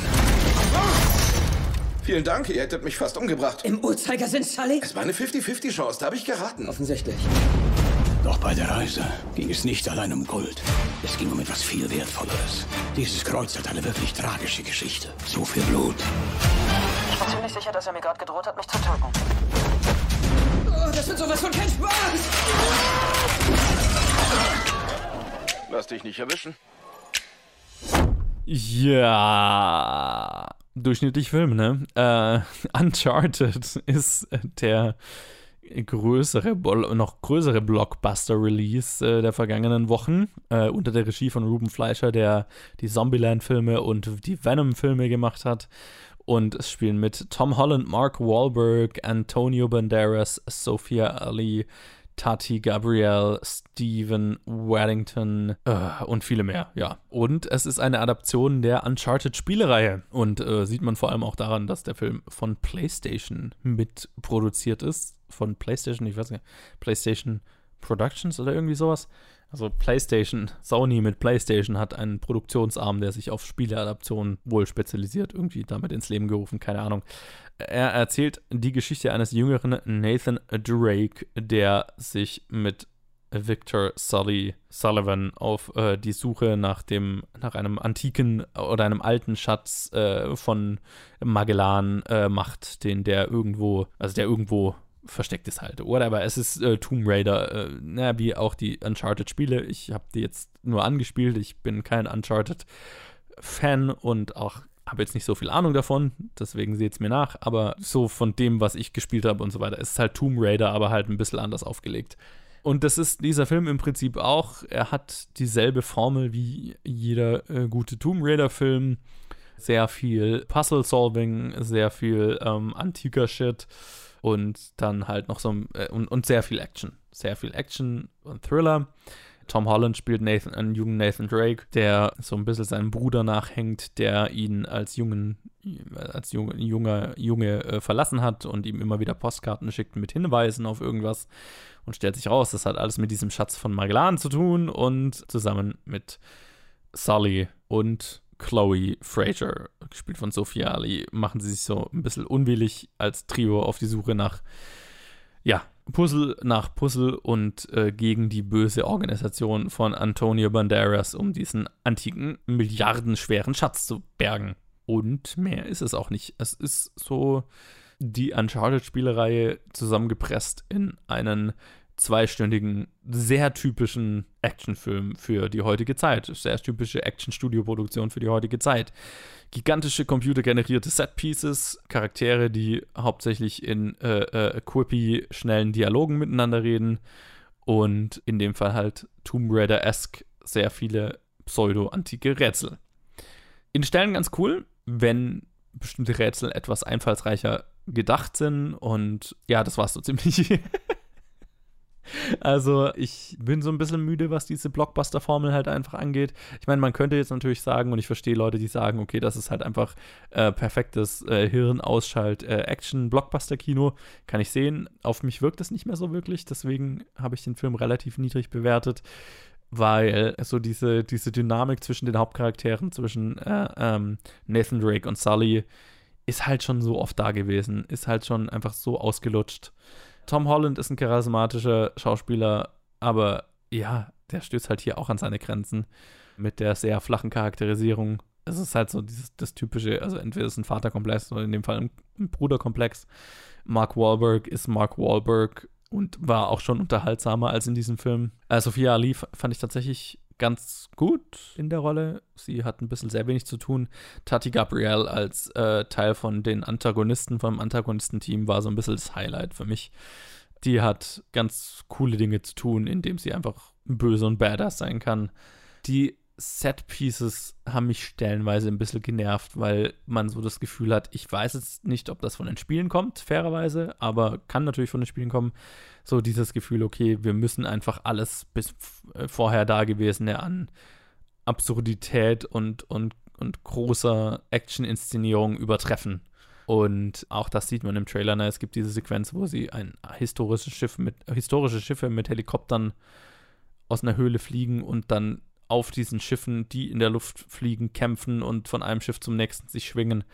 Und vollstes Verständnis dafür, dass man es geil finden kann. Meine Augen haben sich fünfmal im Kopf rumgedreht, weil es ja einfach unglaubwürdig und absurd wurde. Wie gesagt, ich verurteile niemanden, der sagt, okay, das ist einfach so absurd und, und cool. Ich kann damit einfach hirnlosen Spaß haben. Gut für dich. Äh, viel Spaß dabei. Es überrascht jetzt, glaube ich, wahrscheinlich niemanden, wenn ich sage, okay, das ist halt einfach nicht meine Art Film. Das ist aktuell nicht, was ich aus, aus Kino möchte, aus Kino ziehen will. Und der Film hat jetzt nicht wirklich was anderes zu bieten. Ne? Da, da fehlt es jetzt wirklich an der emotionalen Grundlage. Ähm, dieser, dieser Bruderkonflikt oder diese, diese, dieses Bruder-Gebrüder-Trauma, das jetzt Nathan Drakes Charakter zu, zugrunde liegt, hat mich jetzt nicht wirklich gekickt, was sehr, sehr, sehr klischeehaft ist. Im Prinzip der ganze Film folgt halt einer super klassischen Blockbuster-Formel, die man halt einfach auswendig kennt und deswegen ist da jetzt nicht so viel rauszuholen an Neuartigem, an Überraschendem, äh, an interessanten neuen Charakteren. Ähm, ich fand Ja, da fand ich noch die Tomb Raider-Adaption von vor ein paar Jahren mit Alicia Vikander noch ein bisschen interessanter. Und das will was heißen. Ja, ich war, ich war, ich kann jetzt nicht sagen, ich war enttäuscht, weil das ist exakt, was ich von diesem Film erwartet hatte. Und das hat er schon geliefert. Also, wie gesagt, wenn man damit was anfangen kann, dann, dann liefert er bestimmt einfach durchschnittliches, aber unterhaltsames Actionkino. Ähm, für mich war es durchschnittlich und halt auch nicht besonders unterhaltsam dadurch. Ja, von mir keine wirkliche Empfehlung. Es, es ist exakt, was ihr erwartet. Und wenn das was ist, was ihr wollt, schaut ihn euch an. Ihr werdet was draus damit anfangen können. Für mich war es jetzt nichts. Tom Holland, ich wünsche, ich, ich wünschte, Tom Holland würde interessantere Projekte machen. Und ich hoffe, er wird es in Zukunft auch tun. So, das letzte, die letzten paar Sachen, die er so gemacht hat, haben mich jetzt eher kalt gelassen. Ja, und äh, so viel vom, vom größten Blockbuster diese, Blockbuster diese Woche hin zu einem anderen, zumindest großen Film.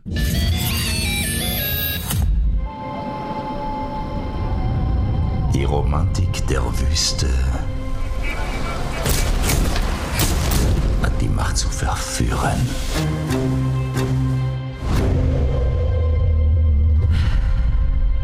Ich frage Sie.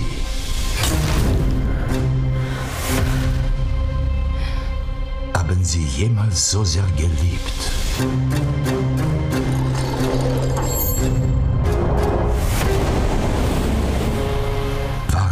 Besessen von Eifersucht?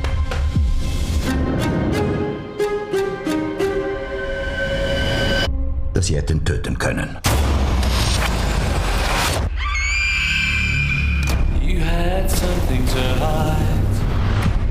Das Verbrechen ist Mord. Der Mörder ist einer von Ihnen. Ich fühle mich hier nicht sicher. Ich fühle mich bei keinem von Ihnen sicher.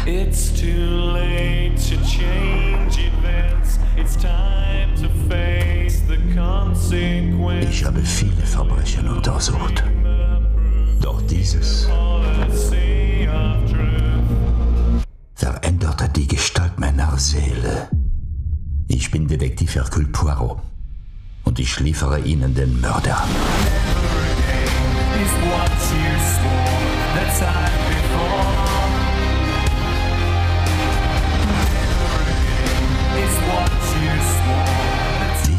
große Geschichten sind Tragödien? Death on the Nile oder Tod auf dem Nil. Tod, Tod auf dem. Vielleicht ist es auch einfach ein Tod, der passiert auf einem Mann, der, Mi, der Nil heißt. Vielleicht ist es die, vielleicht ist es die Pornoparodie von Tod auf dem Nil, dass quasi eine Frau auf ihm stirbt. Mhm. Ähm, Kenneth Branagh ist äh, Regisseur und Hauptdarsteller dieses ähm, Projekts. Zweiter Teil des Agatha Christie äh, Cinematic Universe Reboots. ähm, das Hercule Poirot und die Avengers. Tom Bateman spielt außerdem mit Annette Banning, Gal Gadot, äh, Russell Brand, natürlich Kenneth Branagh, habe ich ja gerade schon erwähnt. Äh, Army Hammer und Amazon fickt mich gerade, weil ich überhaupt keine Ahnung, das ist mal wieder komplett. Es ist ja, natürlich in Order, nicht Amazon, IMDb. Ich verwende es ja. schon. IMDb äh, hat es, glaube ich, in Order of Appearance hier. Das ist ah, natürlich das super. Natürlich sein, ja. Äh, ja, viele, viele mehr. Star-studded Cast von vorne bis hinten. Letitia Wright, äh, Adam Garcia sollte man noch erwähnen. Dankeschön. Äh, Sof ja, Rose Leslie. Sophie Okonedo, Okonedo macht einen coolen, ist ja. echt cool. Emma Mackey, haben wir die schon erwähnt? Ich war spielt eine ziemlich große, spielt eine ziemlich große integrale Rolle. Naja, genau. Tod auf dem Nil. Wer kennt's nicht? Wer kennt's? Äh, ich kannte es nicht. Es ist ein Thriller-Buch basiert oder Play. Ich bin mir gar nicht mal sicher, ob es ein Play oder ein Buch ist. Ja, Novel. Buch, es ist ein Buch, Novel. Buch, Buch. Ähm, Agatha. Christie. Agatha, von Agatha Christie. Ich meine, sie hat ja auch ein paar Stage-Plays gemacht. Das stimmt, das geschrieben. Stimmt, ja. ähm, und es handelt von Hercule Poirot, der scheinbar durch Zufall äh, auf dem Nil auf einer Hochzeitsreise von einer superreichen Erbin und ihrem ein bisschen tump dargestellten, sehr einfachen, aber trotzdem hübschen Ehemann dabei ist. Außerdem noch ganz viele Leute, die alle mit ihr verwandt, verschwägert oder verfeindet sind. Oder alles drei. und äh, ja, außerdem die dritte im Bunde, das dritte Rad am Wagen, die verschmähte Ex-Verlobte des Ehemanns, die sich auf diese Fahrt schmuggelt, nachdem sie das Paar quasi über die letzten Monate gestalkt hat. Und ja, es gibt äh, Mord There's murder afoot. Yes. Ähm, ich weiß nicht, wie weit ich darauf eingehen soll, weil es ist eine durchaus spannende Nee. Geschichte, weil es basiert auf einem Agatha Christie Novel. Also wenn Ich ihr würde nicht mal spoilern, wer umgebracht wird. Also, ja, es ist es. Ich habe, ich hatte keine. äh, Genau, ich kann schon mal sagen, ich hatte die Original, das heißt Original. Ich habe die alte Verfilmung gesehen als Kind, aber ich kann mich kaum dran erinnern. Ich kann mich nur an diese eine Einstellung erinnern, die sie in diesem Film auch noch mal gemacht haben, wie irgendwie jemand verschwitzt in so einer äh, Schiffskabine sitzt und dann das Licht durch die durch die Blende irgendwie in Streifen auf ihn fällt. Äh, das war sehr sehr prägnant, ist mir das hängen geblieben. Und ich glaube auch die die Stelle mit dem Stein der oder der Statue, dem Teil, dem Trümmerteil, das runterstürzt. Daran konnte ich mich Okay, auch noch erinnern. okay. Sonst konnte ich mich an nichts erinnern. Und es war super cool, frisch hier reinzugehen und mitzurätseln. Und Joe, wie ging's dir? Wir haben den Film zusammen im Kino angeguckt. Wir haben den zusammen im Kino angeguckt. Ja, ich war sehr positiv angetan von ihm tatsächlich. Ich äh, fand Murder on the Orient Express okay, Mhm. die Kenneth Branagh-Version. Der hier hat mir tatsächlich ein bisschen besser gefallen. Generell, vor allem seit Knives Out, stehe ich so ein bisschen auf Murder Mysteries. Ich habe mir auch den Original äh, Murder on the Orient Express damals dann noch angeschaut. Mhm. Äh, den hier, da kenne ich das Original jetzt tatsächlich nicht. Okay. Hab halt so keinen Vergleich. Aber es ist lustig, weil Kenneth Branagh ist ein interessanter Regisseur in dem Sinne, dass er unterschiedliche Facetten hat an Filmen, die er macht. Ne? Er kann auch sehr ernste ähm, Dramen machen und so weiter. Mhm. Aber er hat schon auch, also vor allem, wenn man si- sich seine Shakespeare-Verfilmungen anschaut, er mag es schon auch sehr ästhetisiert zu erzählen und vor allem schöne Menschen sehr, se- sehr sexy in Szene zu setzen und in starkem Melodrama. Oh ja. Das Oh ist auf ja. jeden Fall was, was, was so, keine Ahnung, sein, ähm, welcher war es? Midsummer Night's Dream, wo, nee, nee, viel Lärm um nichts war es, glaube ich, äh, wo, wo Keanu Reeves und hier äh, und so weiter, also ne, lauter Mhm. heiße junge Männer und heiße junge Frauen in heißen Outfits, die äh, Shakespeare spielen. Und das hier war die Mystery-Version davon, hatte ich so ein bisschen das Gefühl. Mhm. Ich, ich mochte, dass Kenneth Branagh sich definitiv in den Camp-Faktor dieser Geschichten hier mehr reingelehnt hat als in, in Orient Express noch. Und ich mochte es tatsächlich sehr, dass er sich in den Melodrama-Aspekt dieser Geschichte reingelehnt hat. Ja. Und definitiv sehr viel Spaß daran hatte, das sehr groß zu inszenieren. Ne? Es gibt diesen Moment, wo dann die verschmähte Ex von Army Hammer auf das Boot, auf dem Boot auftaucht oder auf dem Pier auftaucht und es ist so ein gigantischer Shot, wo sie mit dem langen roten Gleit Oh. äh, äh, den Pier entlang gelaufen kommt und es ist einfach mh, pure Ästhetik. Ja, ja. Und ähm, das weiß Kenneth Branagh schon einfach sehr in Szene zu setzen. Und das hat mir, also das fand ich geil. Der Mystery-Aspekt hat mich gekickt tatsächlich, einfach weil ich nicht wusste, was am Ende dabei rauskommt. Sprich, ab der Hälfte des Films ungefähr, wo es dann darum geht, den, den Mord aufzuklären, war ich vor allem sehr drin. Anfang zieht sich ein bisschen, aber ist auch, also gerade durch die sehr ästhetisierte Erzählweise war ich da sehr dabei. Vor allem, was ich, was ich ganz geil finde, weil es halt eine Geschichte ist, die sehr viel um, um Neid und äh, äh, vor allem verschmähte Liebe und so weiter, sexuelle Anziehung geht, ne? Mhm. Gerade der Anfang, wo Army Hammer erst mit äh, hier, äh, wie heißt sie, äh, mit Emma Mac Mackeys Charakter zusammen Mhm. ist und dann auf Gal Gadot trifft, ist so sexuell aufgeladen inszeniert, Oh Gott, ja. dass du es förmlich, also dass du spürst durch den, und das muss man sagen, die Chemie zwischen den Darstellern ist, das, das funkt. Ja. Und äh, das ist sehr erfolgreich. Ne? Und ich glaube, das ist auch nötig, damit die äh, Story an sich funktioniert, letztlich. Ne? Mhm. Also du musst wirklich die Anziehung zwischen diesen unterschiedlichen Charakteren, die Spannungen, die äh, emotionalen und sexuellen Spannungen zwischen diesen Charakteren wirklich spüren. Und das fand ich sehr erfolgreich inszeniert. Ein Aspekt, der mir wirklich gar nicht gefallen hat, und ich habe das Gefühl, es könnte an Covid-Restriktionen liegen. Ich habe das Gefühl, ich finde, man merkt dem Film extrem an, dass er komplett im Studio gedreht wurde Mhm. und ganz viel computergenerierte Hintergründe sind, Schauspieler, die vor irgendeiner grünen Wand stehen, Schauspieler, die wahrscheinlich nicht am selben Set sind, während sie miteinander reden. Es gab ganz viel sehr hässliche Close-ups, die offensichtlich Greenscreen-Aufnahmen waren. Und so bestimmte Elemente haben sich so ein bisschen nach Notlösungen angefühlt. Meine Vermutung ist, dass es an, an, an Corona-Restriktionen lag. Mhm. Kann auch eine Regieentscheidung sein, die halt kacke war. Aber ja, gab einige Aspekte an dem Film, die sich sehr plastikmäßig angefühlt haben. Das fand ich halt so ein bisschen schade. Ja, aber jetzt habe ich wieder viel geredet. Luke, wie ging's zu dir? Ja, ich, ähm, ich, das, ja, also er war, er war besser als äh, Orient Express auf jeden Fall. Er hat einfach diesen, ja, der, der melodramatische Teil und, und auch einfach dieses, das, das Involvement, ne, das ist irgendwie größer. Das ist ein bisschen mhm. stärker als bei Orient Express. Das Rätsel war bei Orient Express cool und fast, fast, fast ein bisschen cooler als hier. Also so die Auflösung fand ich, fand ich einen niceen Moment. Bei mhm, beiden, ja. aber bei, bei Orient Express hat das leicht die Nase vorn, einfach was den, den Mystery, Murder Mystery mit Rätsel-Moment angeht. Ich glaube, aber ich finde trotzdem, also Death on the Nile definitiv den, den besseren Film. Äh, was mir, was hat mir, hat mir irgendwas negativ so richtig aufgestoßen? Ich meine, er ist jetzt kein es ist nicht so wie Knives Out, dass es mir so richtig die Augen geöffnet hat und ich so voll Nein. trau einfach den richtig, richtig gut finde.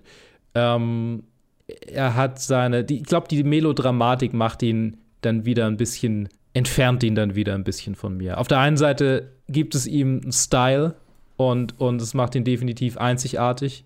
Auf der anderen Seite ist es halt dann auch wieder einfach so ein riesen überinszeniertes. Ich meine, es ist, äh, es ist so ein bisschen wie, was wäre, wenn das Traumschiff ähm, mehr Budget hätte und, und also, Mord.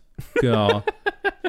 und Mord. Das Traumschiff als Magnum-Commercial mit Mord. Zwei, zwei Stunden lang. Ah, in der Ästhetik von einem Magnum-Commercial. Und ich glaube, also ich glaube, als Kind hat mich dieses dieses Konzept schon super angezogen, weil ich da auch das Traumschiff hart abgefeiert habe. So diese exotischen Orte und Menschen, die scheinbar nicht schwitzen müssen an 40 Grad heißen Wüsten. Ähm, die schwitzen nur, wenn's wenn sie tanzen. Von der Ästhetik angemessen ist. Genau, wenn sie fucking Flashdance im, im Jazzclub ja. machen. Die, die, Menschen in diesem Film haben nur sexy Schweiß. Oh. Ja, ja. Übrigens habe ich gerade geguckt, die, die 70er-Jahre-Verfilmung ist, star-studded as fuck. Maggie mhm. Smith, so Peter Ustinov, Peter Niven, Mia Farrow. Ja, ja, wie auch schon äh, Orient Express, ne? Orient Express hatte ja Ingrid Bergman und, und Co. Also, ja. Ja, muss ich, muss ich unbedingt sehen als nächstes. Ja, also stimmt dir dazu, der, der melodramatische Teil ist natürlich, naja, das ist halt cool bis zu einem Grad. Ja. Ja, was mir am Ende gekickt hat, war halt, war, war die Inszenierung und der Murder Mystery Aspekt. Also ich habe bis zum Ende nicht ganz erraten, was, was die Auflösung sein wird. Es war cool. Ich fand die Charakterzeichnung gut. Ich fand äh, vor allem ganz, ganz besonders Emma Mackey als die verschmähte Ex von Army Hammer mhm. gut. Äh, äh, richtig gut in ihrer Rolle. Also auch eine neue Entdeckung. Also ich habe sie noch nie in irgendwas anderes gesehen. Sie hat auch noch nicht so viel gemacht. Ich fand Gal Gadot überraschend gut. Mhm. Das war das meiste Schauspiel, was ich, glaube ich, von ihr gesehen habe. So, das stimmt, ja. Äh, sie, sie, hat so äh, mindestens eine emotionale Szene, die ich hier wirklich abgekauft habe. Oh. Cool.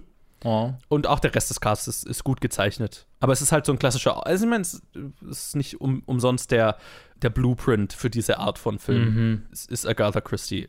Man hat es natürlich auch auf einer gewissen Weise schon gesehen, einfach weil andere es kopiert haben und auf den Kopf gestellt haben aber in seiner oldschooligen Art hat es mir, hat's mir ganz gut gefallen und der Hang zum Camp und zur Überinszenierung war, hat einfach einen coolen Unterhaltungswert und wusste ich zu schätzen.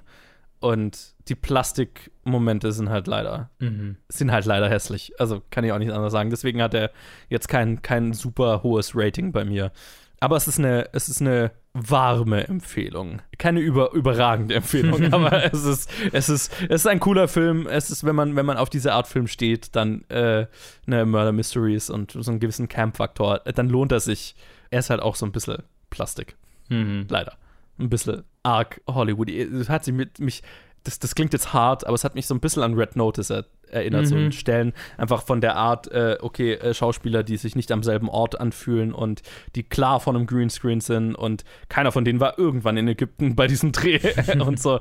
Ja, das ist halt auch ein Teil davon, leider. Ich wollte noch sagen, ich hoffe inständig, dass dieses Agatha Christie Reboot nicht sich auf die Miss Marple-Filme oder Miss Marple-Geschichten ausweiten wird weil die Versionen mit Margaret Rutherford werden für immer in meinem Herzen leben. Und ja, ja, die sind schon Klassik. Ja, sehr deutsch vielleicht von mir, sehr deutsch von mir, aber, aber Ja, ich habe hab mir irgendwann vor kurzem habe ich mir so ein DVD-Boxset mit den vier, ich glaube, es sind ja eh nur vier. Vier Filme, so. ja. Es fühlt sich an Ja, wie mehr. Es, es sollten mehr sein. Ja, es genau, ja.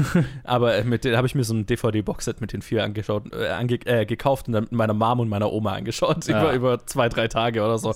Das, äh. Die sind einfach klasse. Die haben, ja, haben einen besonderen Platz in meinem Herzen. Absolut. Yes. Ja, aber ich meine, Hercule, Hercule Poirot kannst du gern haben, Kenneth Branagh. Tob Ja, dich aus. Mach, äh, ich bin bereit, weitere zu sehen. Absolut. Ei. Gerne weiter. Ger gerne mehr. Ei, ei. Ja. Gut. Jo, das war's für diese Woche. Holy shit. Ich, wenn ihr bis hierher gehört habt, ihr kriegt einen Keks von mir, wenn ihr mich im echten Leben kennt und mir sagt, gib mir einen Keks und ich gerade zufälligerweise Kekse in der Hand habe. So there is a chance. so you're saying there is a chance.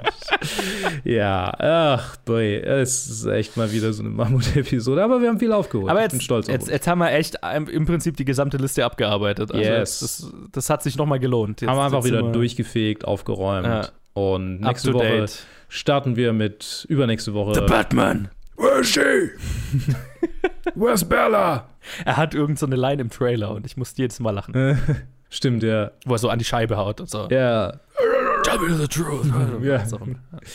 Ich bin sehr gespannt. Okay. Ich auch. Äh, wir, wir hören uns dann. Bis dann. So ist es. Bis dann. Macht's gut. Ciao.